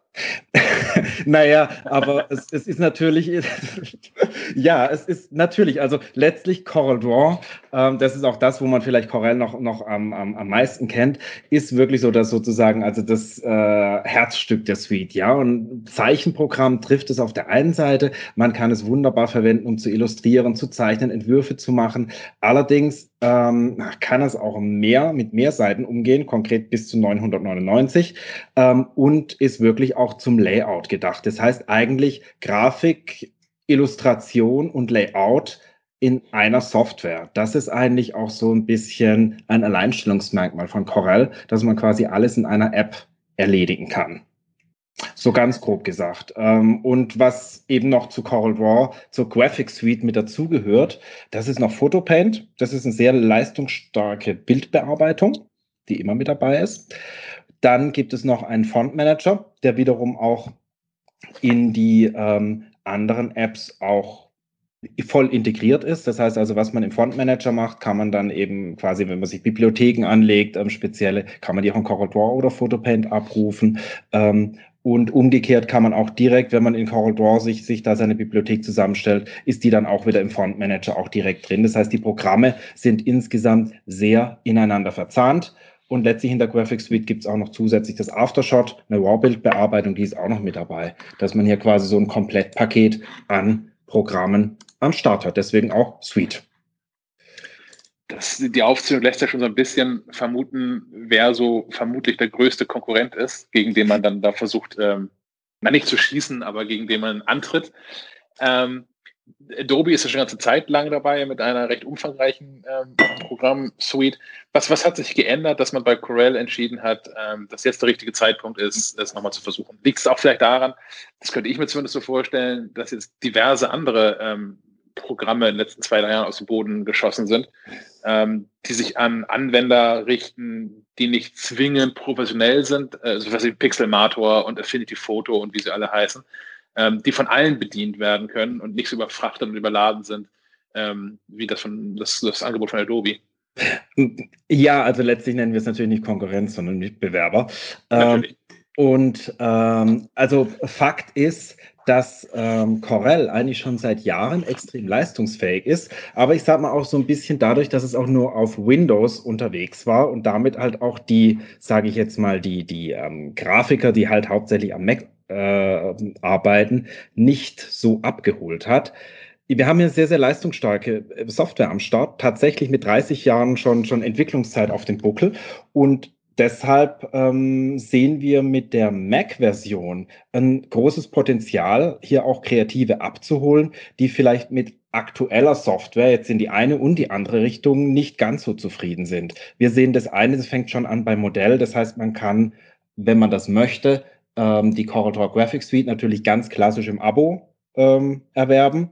Da ist es auch durchaus günstig mit knapp 20 Euro pro Monat. Man kann die aber auch, wenn man das möchte, sie einfach kaufen dann gehört sie einem und wie klassische Software verwenden. Das heißt, wir lassen hier dem Anwender die Wahl. Zusätzlich gibt es auch noch für Schüler und Studenten ein extrem günstiges Angebot. Das heißt, auch hier gibt es Kaufangebote, dass man da nicht dann als Schüler oder Student dann zusätzlich noch irgendwie eine Abo-Belastung im Monat hat. Das mal so als Basis. Und in der Anwendung selbst ähm, sehen wir, dass ähm, Corel bei der Bedienung einen sehr, sehr großen Vorteil bietet, weil wir haben kein Palettenchaos was jetzt gerade, also wenn man wirklich von CorelDRAW, von der Grafiksoftware spricht, wir haben Undock-Fenster, beziehungsweise Mac heißen es Informationsfenster, die sehr, sehr übersichtlich alles liefern, was man gerade braucht. Und ansonsten hat man den Bildschirm frei. Und die Bedienung selbst ist relativ intuitiv. Das heißt, auch wenn ich jetzt mich noch nicht wirklich auskenne mit Grafiksoftware, werde ich sehr, sehr schnell ein schönes Ergebnis bekommen. Umgekehrt, wenn ich von anderer Software komme, dann werde ich mich in CorelDRAW umgekehrt auch wieder sehr, sehr schnell zurechtfinden. Und wenn ich das möchte, kann ich auch beispielsweise mit einem Klick die Oberfläche in Richtung eines anderen bekanntes, bekannten Illustrationsprogramms einfach switchen oder mir selber Tastenkürzel zurechtlegen, die ich von anderer Software gewohnt bin. Und insgesamt sehen wir natürlich ein riesiges Potenzial, gerade bei den Grafikern es nennt sich auch so ein bisschen Gelegenheitsgrafiker, die vielleicht frisch einsteigen möchten, aber auch wirklich bei Power-Usern, die sich vielleicht über die kreativen Möglichkeiten freuen, die sie so von anderer Software überhaupt nicht kennen. Ich konnte jetzt schon seit ähm, knapp zehn Tagen, bisschen über zehn Tagen schon, glaube ich sogar, äh, mit äh, CorelDRAW ähm, rumspielen in der Version auf dem Mac. Ähm, was, was mir dabei aufgefallen ist, ohne jetzt tatsächlich ständig auf Adobe einhauen zu wollen, ähm, aber die, auch wenn es dir vielleicht gefällt. Nein, das, ähm, um das würde ich niemals, niemals behaupten wollen. Nein. Ähm, was ich tatsächlich immer, das habe ich auch schon in dem Podcast schon mehrfach ähm, gesagt, die Software von Adobe fühlt sich für mich immer so ein bisschen wie, wie ein Fremdkörper auf dem Mac an. Das funktioniert irgendwie nie so richtig wie Mac-Software. Ich höre das gleich aber auch von Windows-Nutzern, dass sich das Windows-Nutzer auch finden, dass sich ähm, deren Software nicht so in, den, in, in, die Oberfläche integriert und vieles anders funktioniert, als man es von Betriebssystemen gewohnt ist. Ähm, das habe ich tatsächlich bei, bei CallDraw bisher ähm, ehrlich noch, noch nicht erlebt. Äh, war das für euch ein wichtiger Punkt, dass man sagt, wenn man jetzt schon auf den Mac zurückkommt, dann auch diesmal wirklich richtig? Ja, im Grunde genommen ist das, was ich jetzt auch gesagt hätte, wirklich, es war, war der Hintergedanke, wenn zurück auf den Mac, dann bitte zu 120 Prozent, ja, was auch damit dann einhergeht, dass man eben das, ähm, wie so schön heißt, das Benutzererlebnis einfach so macht, wie es jetzt auch wirklich ein Mac-Anwender erwartet von wirklich klassischer Mac-Software. Und ich rede da nicht von einer anderen Graphics Suite, die es vielleicht auch irgendwie gibt, sondern tatsächlich, dass wir hier sagen, dass die Bedienung so läuft, wie sich ein Mac-Anwender wünscht. Und tatsächlich ähm, haben da die Programmierer äh, von uns auch sehr, sehr eng mit Apple zusammengearbeitet, wirklich auch bis zum Schluss an einzelnen Bedienelementen gefeilt, dass es wirklich so ist, wie, ja, wie man sich es einfach wünscht am Apple. Und aber trotz allem natürlich Coral Draw User, die jetzt vielleicht von Windows umwechseln möchten, eben nicht im Regen stehen lässt. Das heißt, wer jetzt von Windows meint, äh, er möchte auf den Mac switchen, der kann das natürlich und er hält aber trotz allem, er würde sich immer noch zurechtfinden, wenngleich er eben sich wahrscheinlich freuen wird, dass die Sachen so funktionieren, wie er es am Mac gewohnt ist. Das heißt, ähm, ihr habt auch tatsächlich äh, so, so wie sagt man, Feature-Parität zwischen der Windows- und der Mac-Version. Was ich auf dem Mac habe, ist genau das, was ich von der Funktion her, was ich unter Windows habe und umgekehrt? Ähm, es ist nahezu. Also, wo es Einschränkungen gibt, das ist tatsächlich ähm, bei der ähm, integrierten ähm, Programmiersprache für Plugins und Erweiterungen. Das heißt, da verwendet ähm, CorelDRAW für Windows seit jeher ähm, Visual Basic, VBA. Mhm. Das gibt es logischerweise am Mac nicht. Allerdings wurde der Windows-Version und auch der äh, Mac-Version jetzt JavaScript äh, spendiert. Das heißt, dass hier künftig auch Drittentwickler sehr, sehr flexibel und gut Erweiterungen programmieren können. Das ist auch was, wo ähm, viele Kunden jetzt gerade aus dem, dem gewerblichen Bereich, Industriebereich CorelDRAW sehr, sehr schätzen, weil sie eben durch diese sehr, sehr offene Schnittstelle Prozesse unglaublich flexibel automatisieren können. Das heißt, dass CorelDRAW im Hintergrund als Motor steht, aber wirklich voll automatisiert einfach Sachen produzieren kann. Können wir dazu für die Menschen, die nicht so aus der Grafikbranche kommen, mal ein, ein anfassbares Beispiel bauen? Warum sollte ich in einer Grafiksoftware programmieren? Naja, ähm, das ist also beispielsweise, wenn, wenn Prozesse immer wieder vorkommen. Ja, das ist zum Beispiel beim ähm, Erstellen von Handbüchern ähm, der Fall. Wenn ich Fremddaten einlese, ja, ich meine, das, was man so kennt, ist so jetzt, ich meine, der klassische Serienbrief, was übrigens äh, Corel auch Corel schon standardmäßig kann, ja, solche Geschichten, so, so Serienbrieffunktionen. Allerdings geht es ja noch deutlich anspruchsvoller. Das heißt, aus vielen Datenquellen Sachen ähm, zusammenführen in einem Coral Draw Dokument und entsprechend formatieren. Das kann ich dann eben mit ähm, Visual Basic abbilden. Oder eben tatsächlich Plugins. Das heißt, ähm, Coral Draw ist in der Werbetechnikbranche klassisch ähm, sehr, sehr gut aufgestellt. Da gibt es dann beispielsweise von, von großen ähm, Plotterherstellern Plugins, die dann eben die Schnittkanten automatisch ähm, anlegen oder ähm, wenn es da um mehr Farbdruck geht, dass das über ein separates Fremdhersteller-Plugin einfach geht. Ich meine, wir haben in der Windows-Version das gibt es dann halt leider in der Mac-Version aktuell nicht, weil das noch Visual Basic ist. Äh, in der, in der Windows-Version ist da zum Beispiel mit äh, Visual Basic schon standardmäßig so ein Kalender-Creator drin, wo ich wirklich ähm, mit zwei Mausklicks äh, unfassbar tolle Kalender erstellen kann mit Kalendarium, Feiertagen etc. Sowas kann man eben mit diesen Programmiersprachen realisieren, wenn man das möchte. Was möchte, verstehe, ja. Ähm, oder benötigt, ja. Und da ist eben, sage ich mal, CorelDRAW auch relativ einzigartig, dass da so eine sehr offene Schnittstelle da ist. Ist das, also da bin ich tatsächlich in, in dem Bereich relativ unbedarft, wenn ich äh, mal ehrlich bin.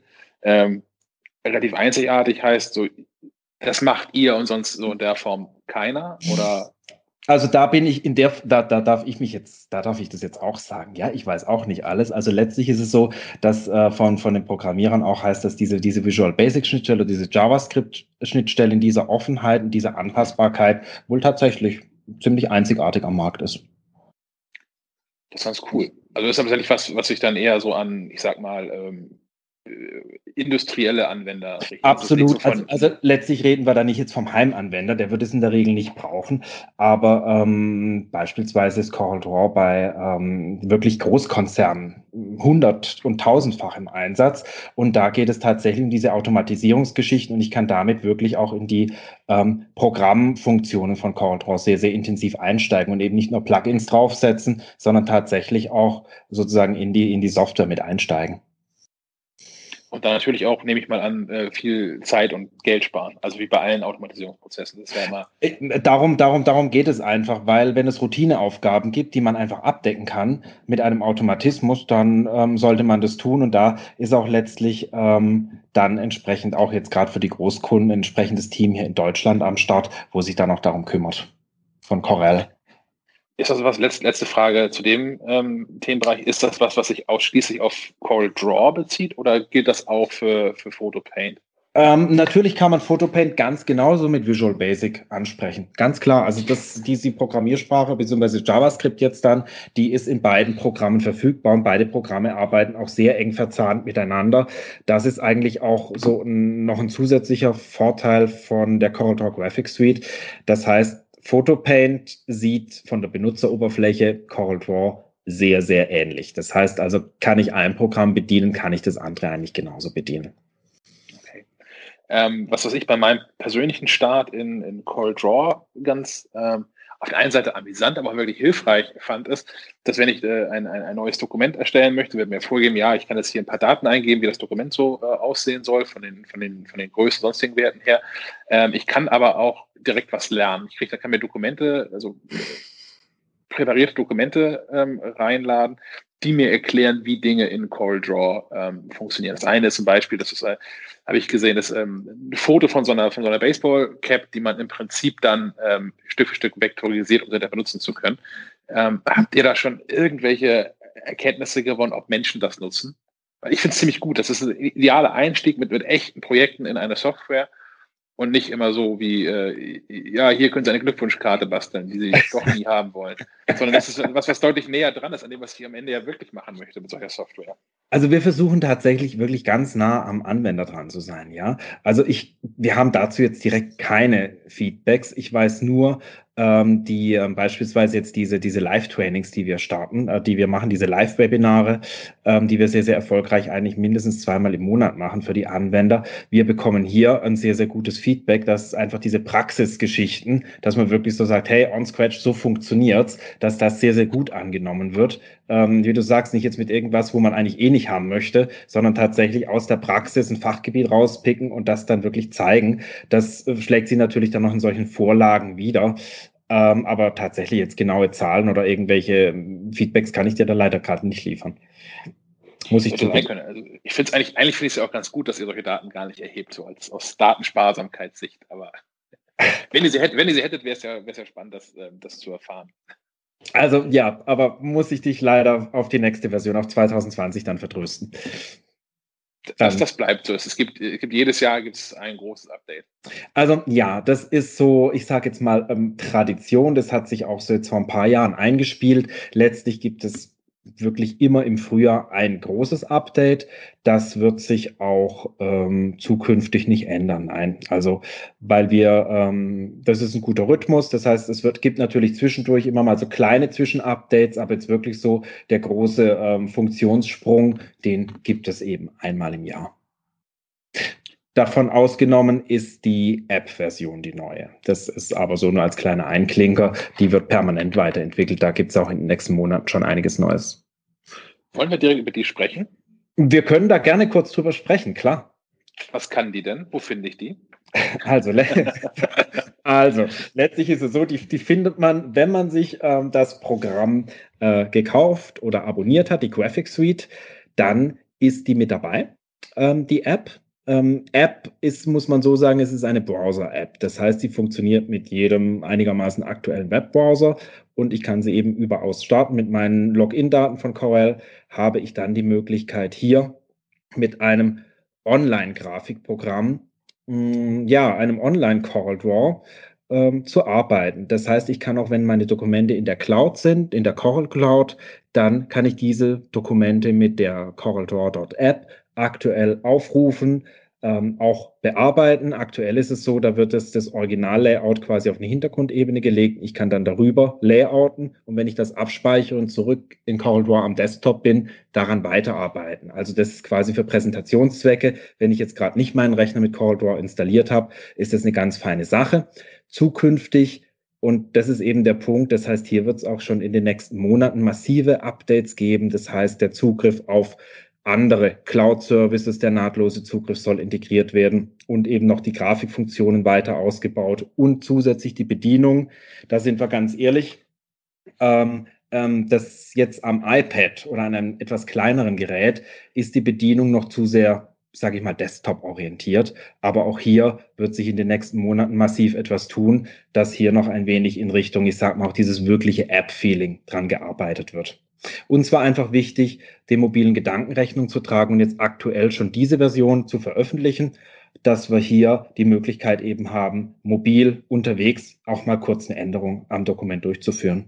Also das so zum Hintergrund der App-Version. Und wie gesagt, bei der Graphic Suite, wenn man die kauft, ist die gratis einfach mit dabei.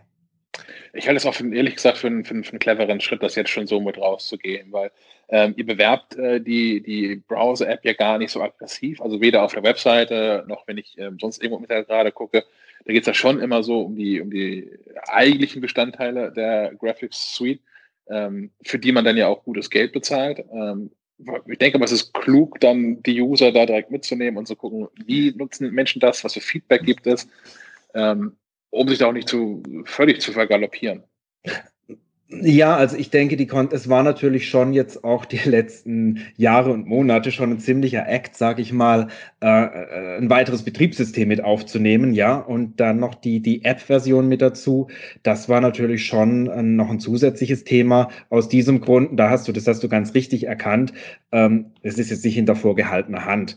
Aber wir sagen, hey, es ist mit dabei und sagen aber gleich mit dazu, da wird sich in den nächsten Monaten noch einiges tun. Da darf man sich wirklich drauf freuen und gespannt sein. Also hier wird es nicht den Jahresrhythmus geben. Hier wird innerhalb der nächsten Monate schon sehr, sehr viel Neues noch mit dazukommen.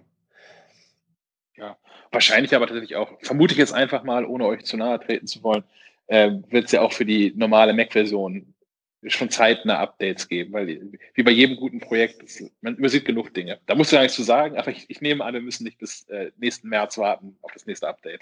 Naja, ich sag mal so, also wie ich gesagt habe, Zwischenupdates gibt es immer wieder, ja.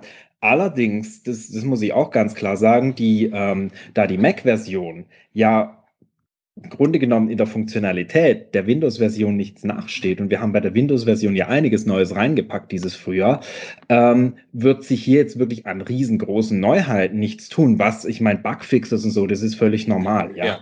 Aber es wird jetzt hier, sage ich mal, der, der große Funk, das große Funktionsfeuerwerk, ähm, das wurde schon die letzten Jahre mit der Windows-Version immer abgebrannt. Und wir haben jetzt auch dieses Frühjahr eben tatsächlich in der, in der Windows-Version einige spannende Neuigkeiten mit reingepackt.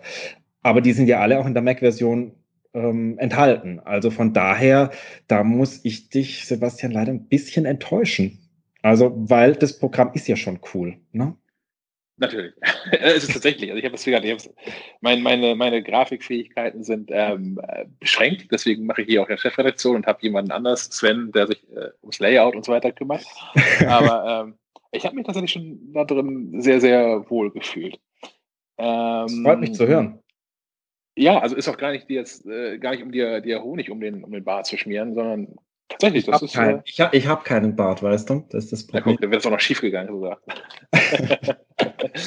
ähm, du hast gerade gesagt, dass du das äh, ja nicht nur die Mac-Version die große Neuerung ist, sondern es auch diverse Neuerungen für die Windows-Version äh, gibt, die natürlich auch in der Mac-Version drin sind. Ja. Was, was sind dann so die, die drei, vier aufregendsten, spannendsten Punkte, die ich kennen muss, bevor ich mich äh, für den Kauf entscheide? Naja, also gut, das müssen wir jetzt, glaube ich, ein bisschen auseinander. Also ich kann ja mal vielleicht jetzt sagen, was jetzt bei der Windows-Version so an Neuem vielleicht dazu gekommen ist, weil letztlich, um zu sagen, warum ich jetzt CorelDRAW kaufen möchte, das sind vielleicht nochmal andere Argumente. Aber Dann trennen wir das.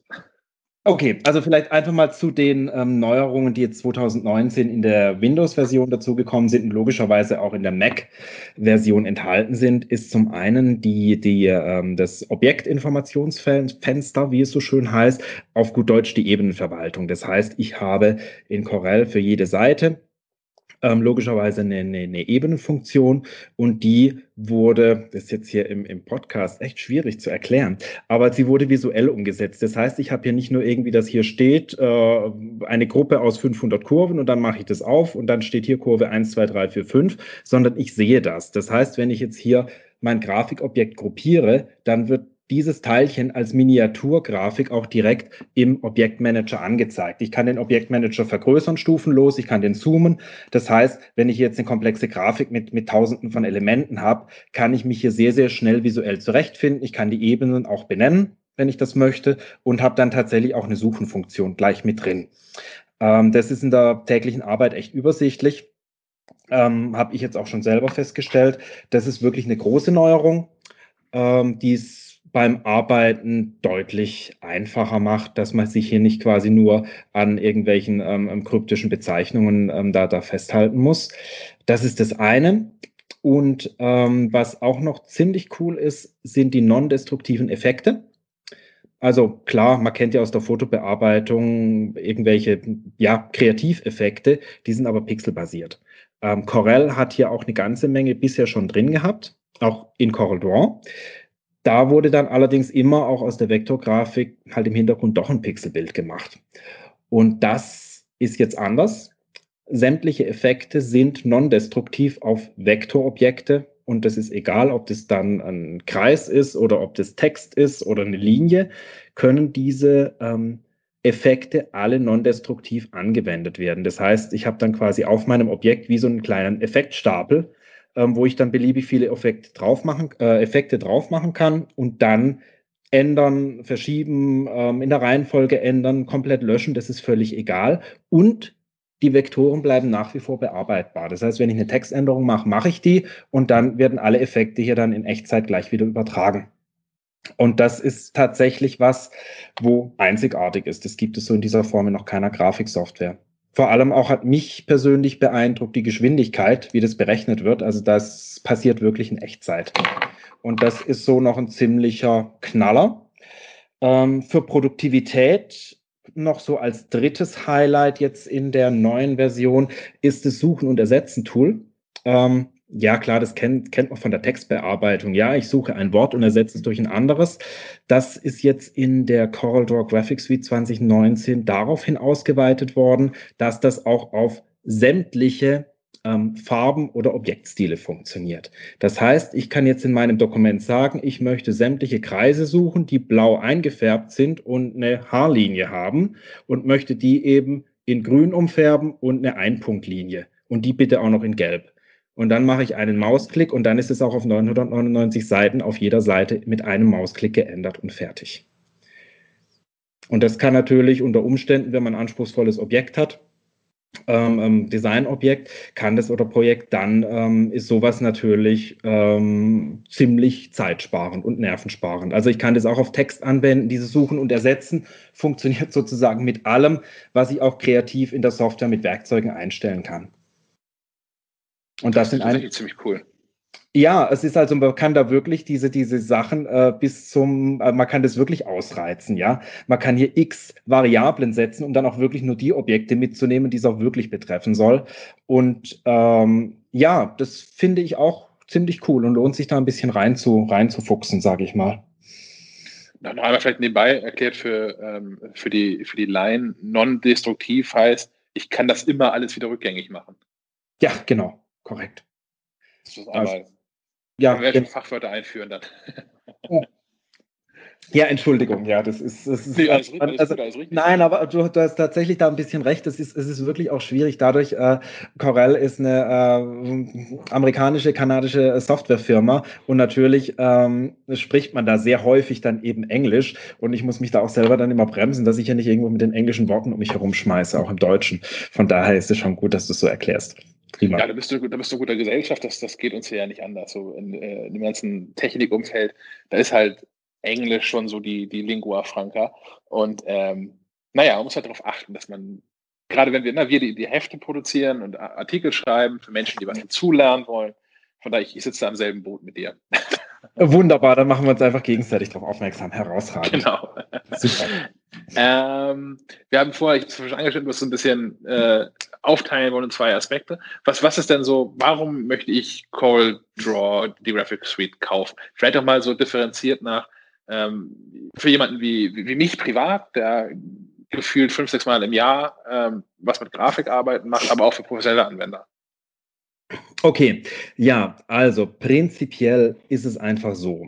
Das kann man zum einen von der ähm, Investition sagen. Also wenn du jetzt, ich sage mal, dieser Gelegenheitsanwender, ja, den wir ganz klar aktuell auch mit Windows abdecken, ich sage mal, der jetzt im, ich sage jetzt mal im Büro vielleicht ist und ab und an mal was grafisch machen möchte, da bietet CorelDRAW einfach die niedrige Lernkurve. Das heißt, kannst du mit der Textbearbeitung umgehen, dann kannst du auch mit CorelDRAW relativ schnell zu schönen Ergebnissen kommen. Das ist, glaube ich, ein Riesenvorteil. Du wirst nicht mit Paletten oder Funktionen zugeworfen. Die kannst du Stück für Stück dazu nehmen, wenn du die magst. Das ist ein Aspekt, das heißt, gerade für den Gelegenheitsgrafiker, ne, man, also mir geht's ja auch selbst so, wenn ich eine Software nur ein paar Mal im Jahr verwende, sitze ich wieder davor und denke, wie funktioniert das eigentlich? Passierte mit Draw in der Regel nicht, weil die Sachen sehr selbsterklärend sind. Natürlich kannst du dann immer noch in die Tiefe einsteigen. Ja, das heißt, auch Coral Draw hat in der Tiefe unglaublich viele Funktionen drin, die vielleicht jetzt der Gelegenheitsanwender nie verwenden wird.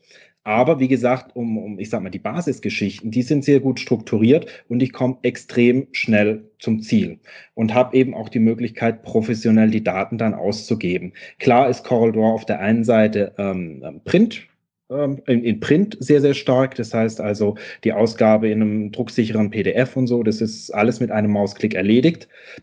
Da übrigens so am Rande, warum man vielleicht, das ist dann aber schon wieder was Professionelles, ich sage es trotzdem jetzt dazu.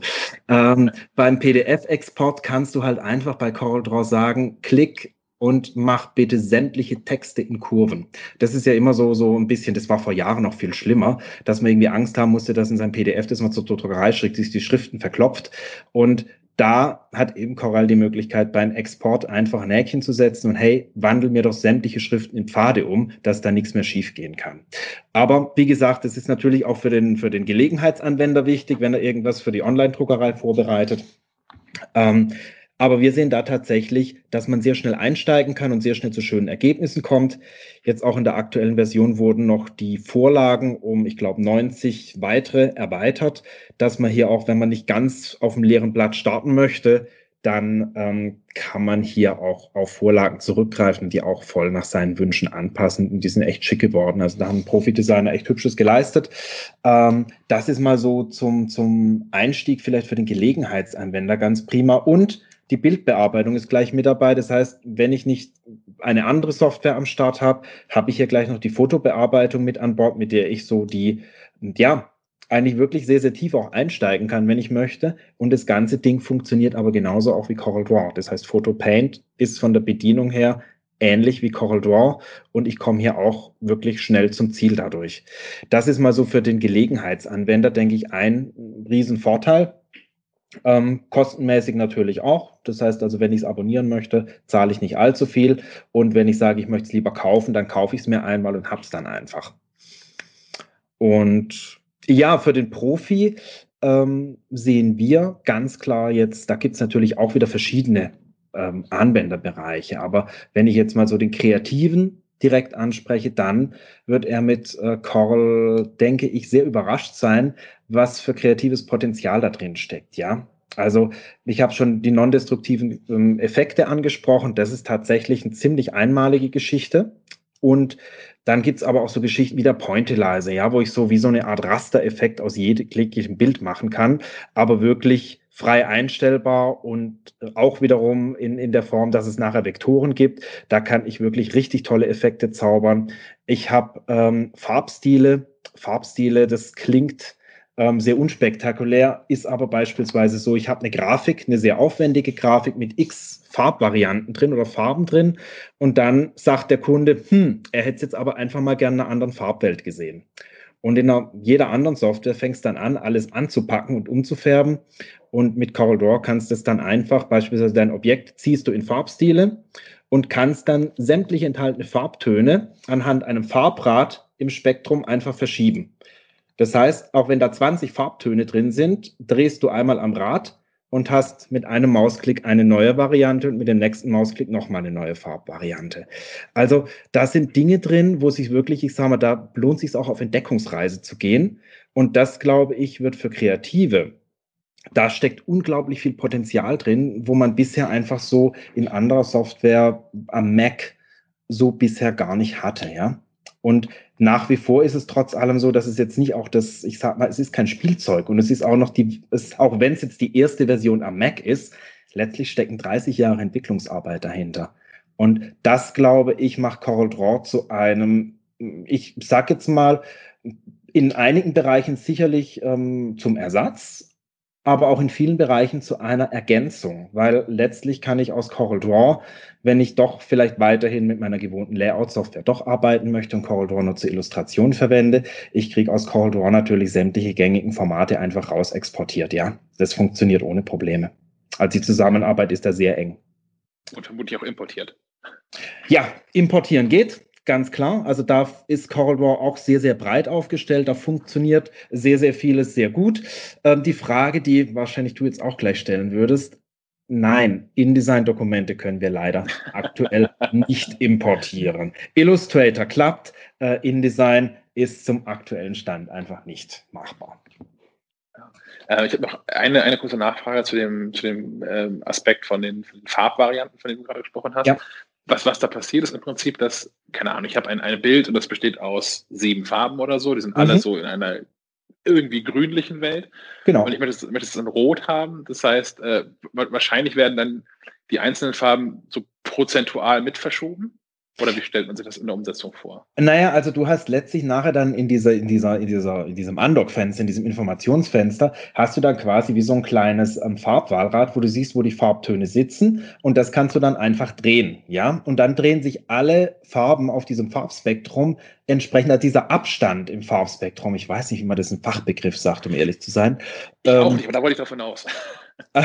Aber äh, das heißt, die Farben im Spektrum, das heißt also, ähm, die bleiben sozusagen vom Abstand her identisch. Ja, also sowieso die, der Prozentwert sowieso, ja, wenn da jetzt irgendwie, aber das ist ja easy. Das heißt also so, ich sage jetzt mal ein, ein, ein Blau in verschiedenen Prozentwerten, das macht auch in anderen Programmen keinen Kummer. Aber wenn ich jetzt hier Blau, Grün, Gelb, Lila und noch irgendwie ein Schwarz drin habe und möchte das Ganze jetzt in einem kompletten Farbspektrum verschieben, dann ist dieses Farbstile eben sehr spannend, weil es eben den Abstand und das heißt die Wirkung, die ich eigentlich habe, die, ähm, die bleibt eben, ja es ist dann einfach nur eine Farbvariante. Also wir haben da auch in einem, ähm, einem unserer Webinare, wo wir auch diese Woche abgesehen noch eins haben, da zeigt unser Grafiker dann auch zum Beispiel sehr schön, wie man hier mit einem Mausklick eben jetzt zum Beispiel, er macht da so, so ein Plakat für einen Teehersteller, äh, verschiedene, ähm, ja, das Emblem für die verschiedenen Teesorten einfach in die verschiedenen Farbwelten einfach schiebt. Mit einem Mausklick und eben nicht mit ähm, zwei Stunden herumexperimentieren.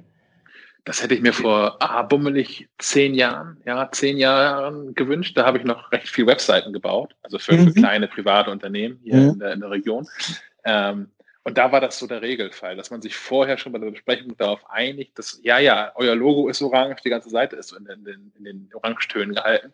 Und man da sitzt und präsentiert und jemand sitzt da so, mh, hm, vielleicht wäre so blau als Kontrast ganz geil. Mhm. Also, dass man sagen muss, ja, okay, klar, du, du verstehst nicht, dass das viel Aufwand ist, das, ja, hm, kriegen wir irgendwie hin.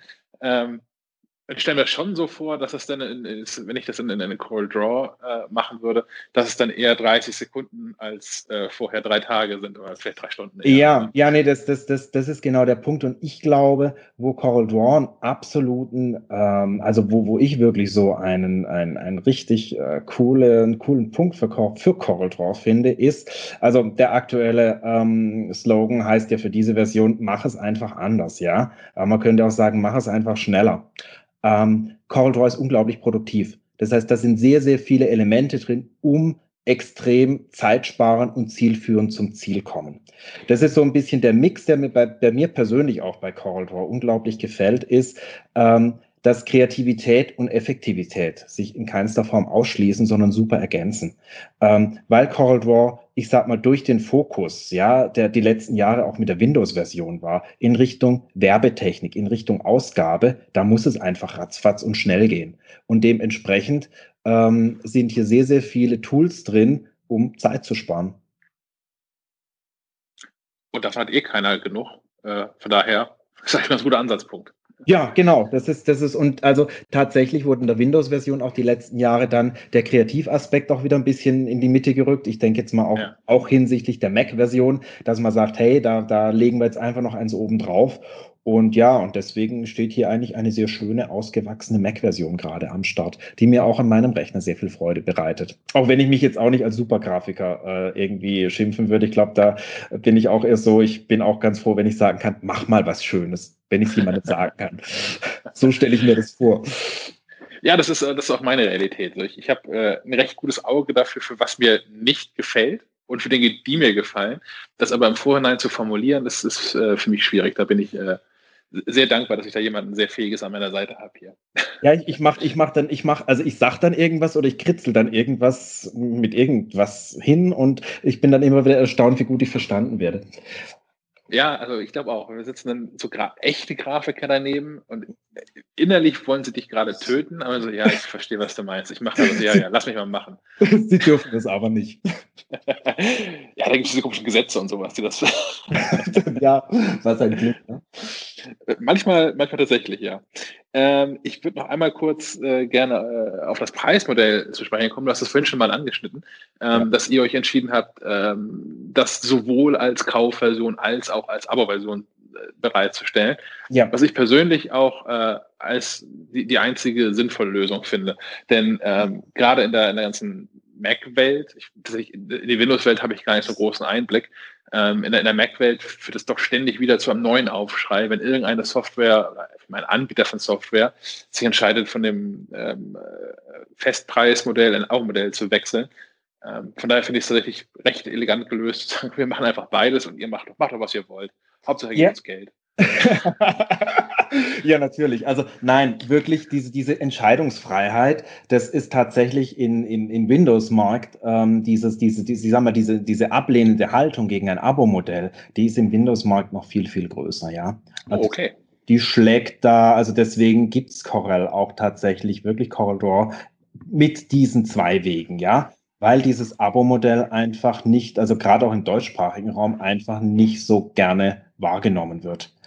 Und aus diesem Grund ähm, gibt es eben die Möglichkeit, mach doch, was du willst. Ich darf einfach auch immer noch darauf hinweisen, dass wir auch sagen, auch ganz klar für Studenten und Schüler ähm, gibt es die Software. Klar kann man sie abonnieren, aber wir haben für Schüler und Studenten eben eine Kaufversion. Und die kostet UVP, die kostet unter 100 Euro.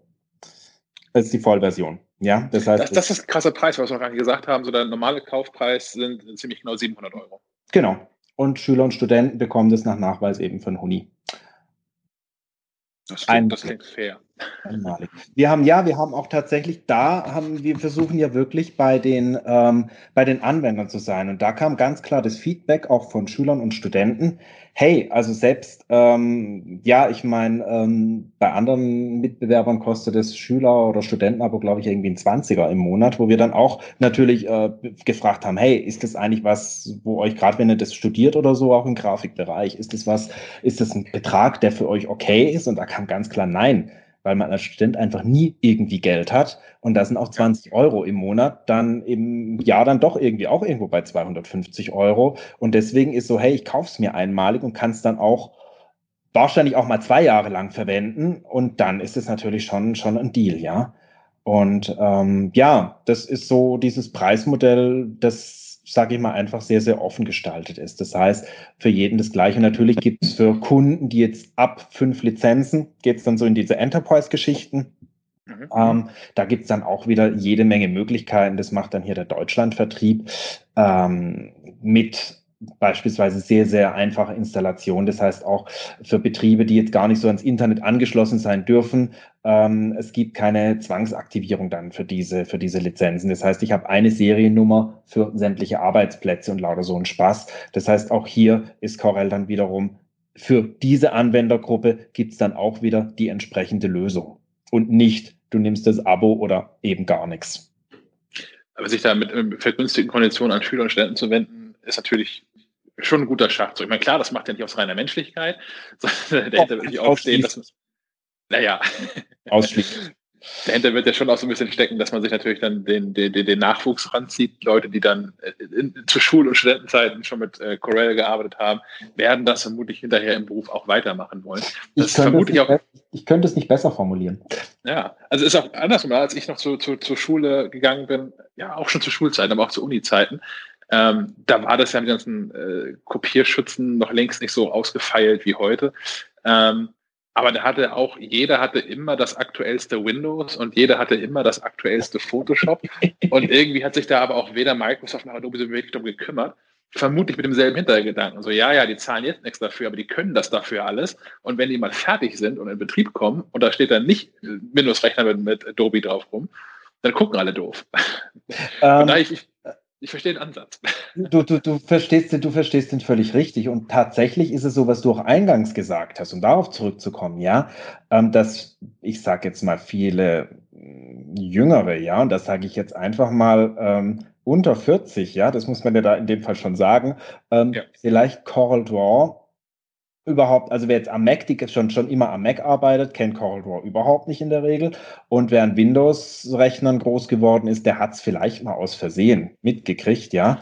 Ähm, aber letztlich müssen wir hier dann auch ganz klar sagen, A, es gibt CorelDRAW schon lang und es ist noch nie weg gewesen und es ist eine coole Sache. Das heißt, hier sind wir natürlich interessiert, auch die jüngeren Anwender, ja, Schüler und Studenten mitzunehmen, zu sagen, hey, guck mal, äh, das Ballon-Logo und die Software dahinter ist eigentlich eine ganz coole Sache.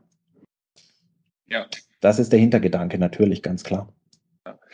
Ähm, ich habe noch eine Frage, die ich, ich vermute fast, ich befürchte fast, dass du dazu nicht sagen kannst oder wenn du es kannst, nicht darfst. Oh Aber ähm, das hast du vorher schon gesagt, dass das Coral, die CorelDRAW App, also die, die, die Browser-Anwendung ähm, auch schon irgendwie so auf dem iPad funktioniert und ihr da auch noch dran optimieren äh, wollt und werdet ähm, ist das iPad an und für sich ein Thema, also mit einer nativen App, denn ähm, jetzt gerade im letzten Jahr, als Apple die neueste Generation der ähm, iPad Pro Modelle vorgestellt hat, ähm, genug Power ist ja da. Ja, mag sein. Also Gut. tatsächlich. Verstanden. Nein, Sebastian, also tatsächlich, da kann ich guten Gewissens, ich weiß da auch noch gar nichts. Ähm, ob da in irgendeiner Form irgendwas geplant ist. Also da äh, bin ich völlig außen vor und kann ich ganz entspannt sagen, weiß ich nicht. Okay. Ja. Dann habe ich natürlich was. Man soll sich für das Geld auch einfach ein MacBook kaufen und CorelDRAW da drauf installieren, ist doch auch super. Ja, am besten dann mit dem MacLife-Abo dazu und dann sind alle glücklich. Ja, bitte, bitte. Wir sollten über Kombi-Angebote nachdenken, aber das machen wir dann einfach mal außerhalb dieses Podcasts, okay? Ich denke auch, das machen wir unter Ausschuss der Öffentlichkeit, ja. Bitte. ähm, was nicht unter Ausschuss der Öffentlichkeit stattfindet, sind ähm, eure Webinare. Du hast das gerade schon angesprochen. Ähm, wenn die Leute das Interview hier, das Gespräch hier hören, dann ist das erste schon gelaufen. Das zweite kommt noch, nämlich am, äh, am 28. März, direkt morgens um 10 Uhr. Mhm. Ja, genau. ähm, da kann man sich noch kostenfrei für anmelden und registrieren. Hast du da gerade irgendwie einen, einen Kurzlink im Kopf parat? Ansonsten verlinken wir natürlich auch äh, in, den, in den Show Notes und es gibt auch Artikel auf MacLive.de dazu, von daher Menschen finden das schon, aber vielleicht hast du ja gerade ähm, was parat, was man auch aussprechen kann. Also ich bin, bin gerade am Schauen, wie man das am geschickt ist. Also prinzipiell, ich könnte mal unsere, unsere Seite sagen, wo ähm, sämtliche Webinare, die wir bisher gehalten haben, zum Download bereitstehen und man kann sich da tatsächlich auch dann äh, direkt auch für die aktuellen Webinare anmelden. Von daher das ist lp.corel.com slash Webinare. Das ist einfach lp.corel.com. Nur, nur Corel. lp.corel.com slash Webinare. Genau, und da findet man, wie gesagt, die Webinare der letzten tatsächlich zwei Jahre oder so. Kann ich auch, die sind, das ist auch ein bisschen das Schöne, es gibt immer ein PDF-Skript mit dazu. Zum einen gibt es Video, ähm, und natürlich gibt es aber auch immer noch ein PDF-Skript, wo man die ganzen Sachen dann nochmal nachlesen kann. Und da kann man sich eben auch jetzt für das ähm, Webinar am Donnerstag noch ähm, anmelden. Webinar, das ist immer so eine Geschichte. Ich, ich höre da immer wieder in Gesprächen, dass Leute so ein bisschen Angst davor haben. Also das ja. nur ganz kurz am Rande. Da muss man keine Angst vor haben. Da meldet man sich gratis an und dann bekommt man Download-Link. Ähm, da lädt man dann so eine kleine App herunter, die einem dann mit dem Webinar verbindet, wenn es soweit ist. Und ähm, da muss auch niemand irgendwas sagen. Man darf da einfach ganz still zuhören. Ja, da ist man einfach wie als stiller Zuhörer mit dabei. Man kann auch interaktiv Fragen stellen. Da ist dann ähm, noch zusätzlich der äh, Peter mit an Bord, der zusätzlich noch zu dem Grafiker, der das leitet, die Fragen im Hintergrund beantwortet. Aber wenn ich nicht will, dann kann ich da einfach nur zuhören. Und es tut nicht weh und beißt auch nicht.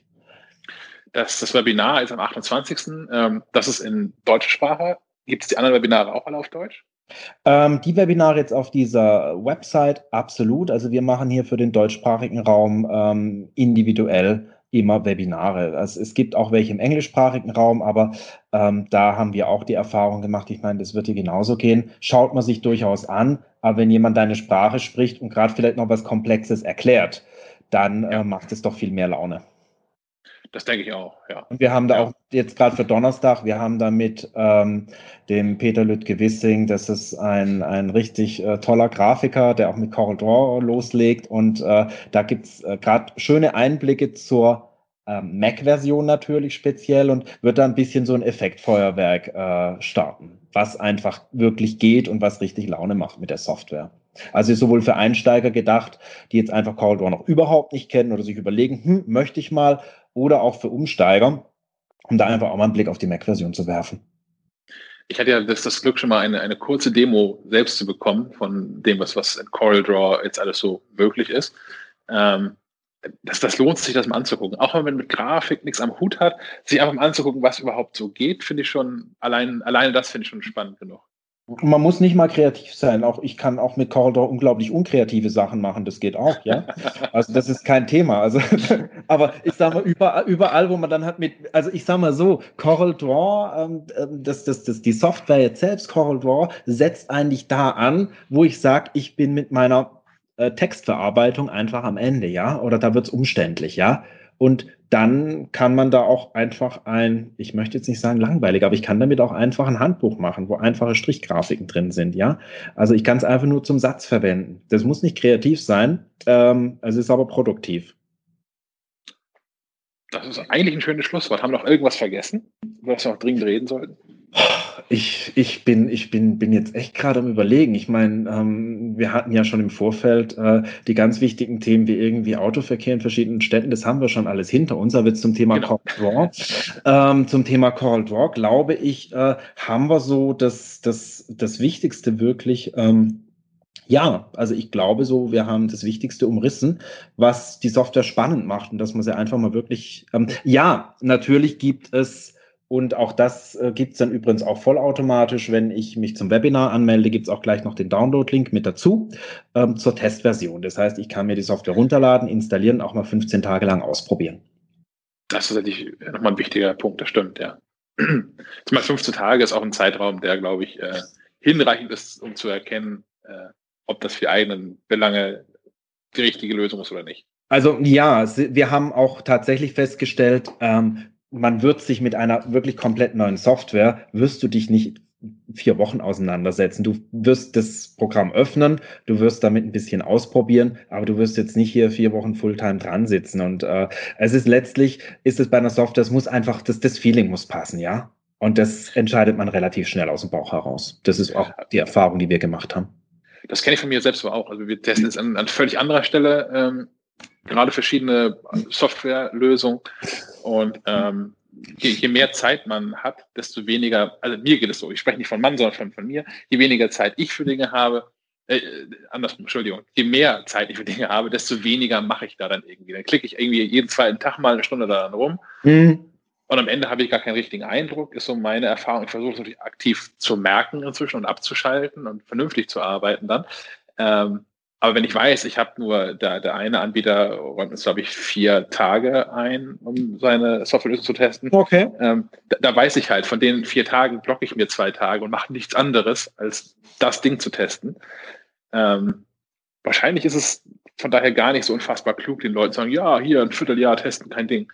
ähm, sondern das so ein ja, bisschen. Man wird da wahrscheinlich zu keinem anderen Ergebnis kommen und vielleicht Exakt. noch das vielleicht, was, was ich tatsächlich noch vielleicht so, ähm, was, was ich vielleicht gerne noch loswerden möchte, ist, ähm, was auch wirklich ähm, die Anwender ähm, von bei, bei Corel unglaublich schätzen, ist einfach der sehr, sehr enge Kontakt. Ja, das heißt, wenn ich ein Problem habe oder wenn ich jetzt auch ein Unternehmen habe und nicht so recht weiß, hey, passt das Programm zu meinen Problemen, ja, oder bringt CorelDRAW die Lösung, die ich brauche, dann ähm, steht hier in Deutschland ein unglaublich engagiertes äh, Team bereit und notfalls dann natürlich auch geht es dann bis in die USA direkt in die Firmenzentrale. Die Wege sind unglaublich kurz und ähm, ja, man ist keine Nummer, sondern wird auch als Einzelanwender sehr persönlich aufgenommen und mit seinen Problemen und Fragen ernst genommen. Das ist, glaube ich, was, wo Corel auch durchaus unterscheidet. Corel ist natürlich ein großes Unternehmen, aber letztlich wird versucht, wirklich auf jedes Problem, auf jede Frage einzugehen, dann auch wirklich auch sehr persönlich einfach für die Anwender da zu sein.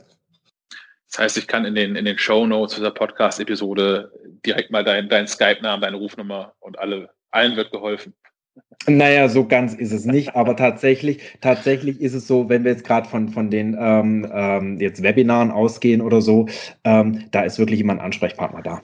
Ja. Ja, das ist auch, das habe ich auch mehrfach gelesen. Ich habe so ähm, Ihr wart ja schon mal hier bei uns in Kiel, um, um CorelDRAW die Graphic Suite zu, zu präsentieren und auch im Vorfeld des Interviews. Ich habe natürlich ein bisschen ähm, mich, mich schlau gemacht, was andere eigentlich dazu so sagen. Und das ist tatsächlich was, was mir mehrfach begegnet ist.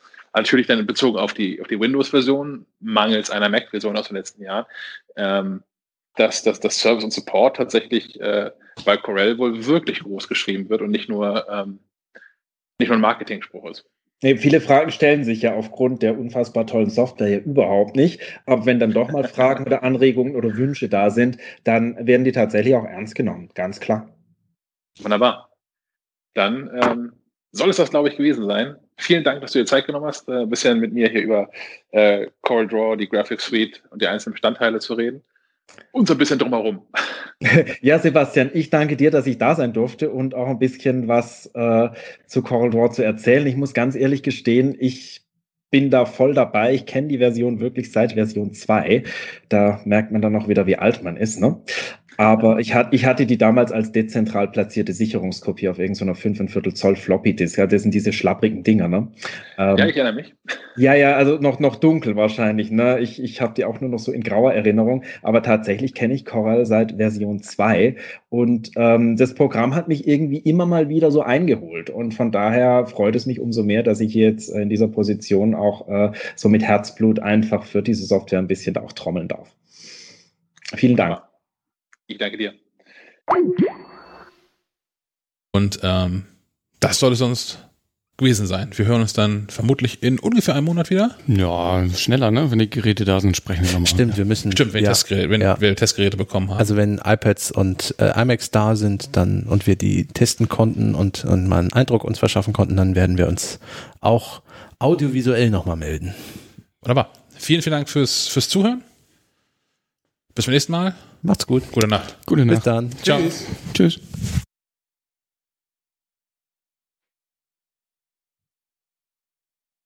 So, ist der Stream offline?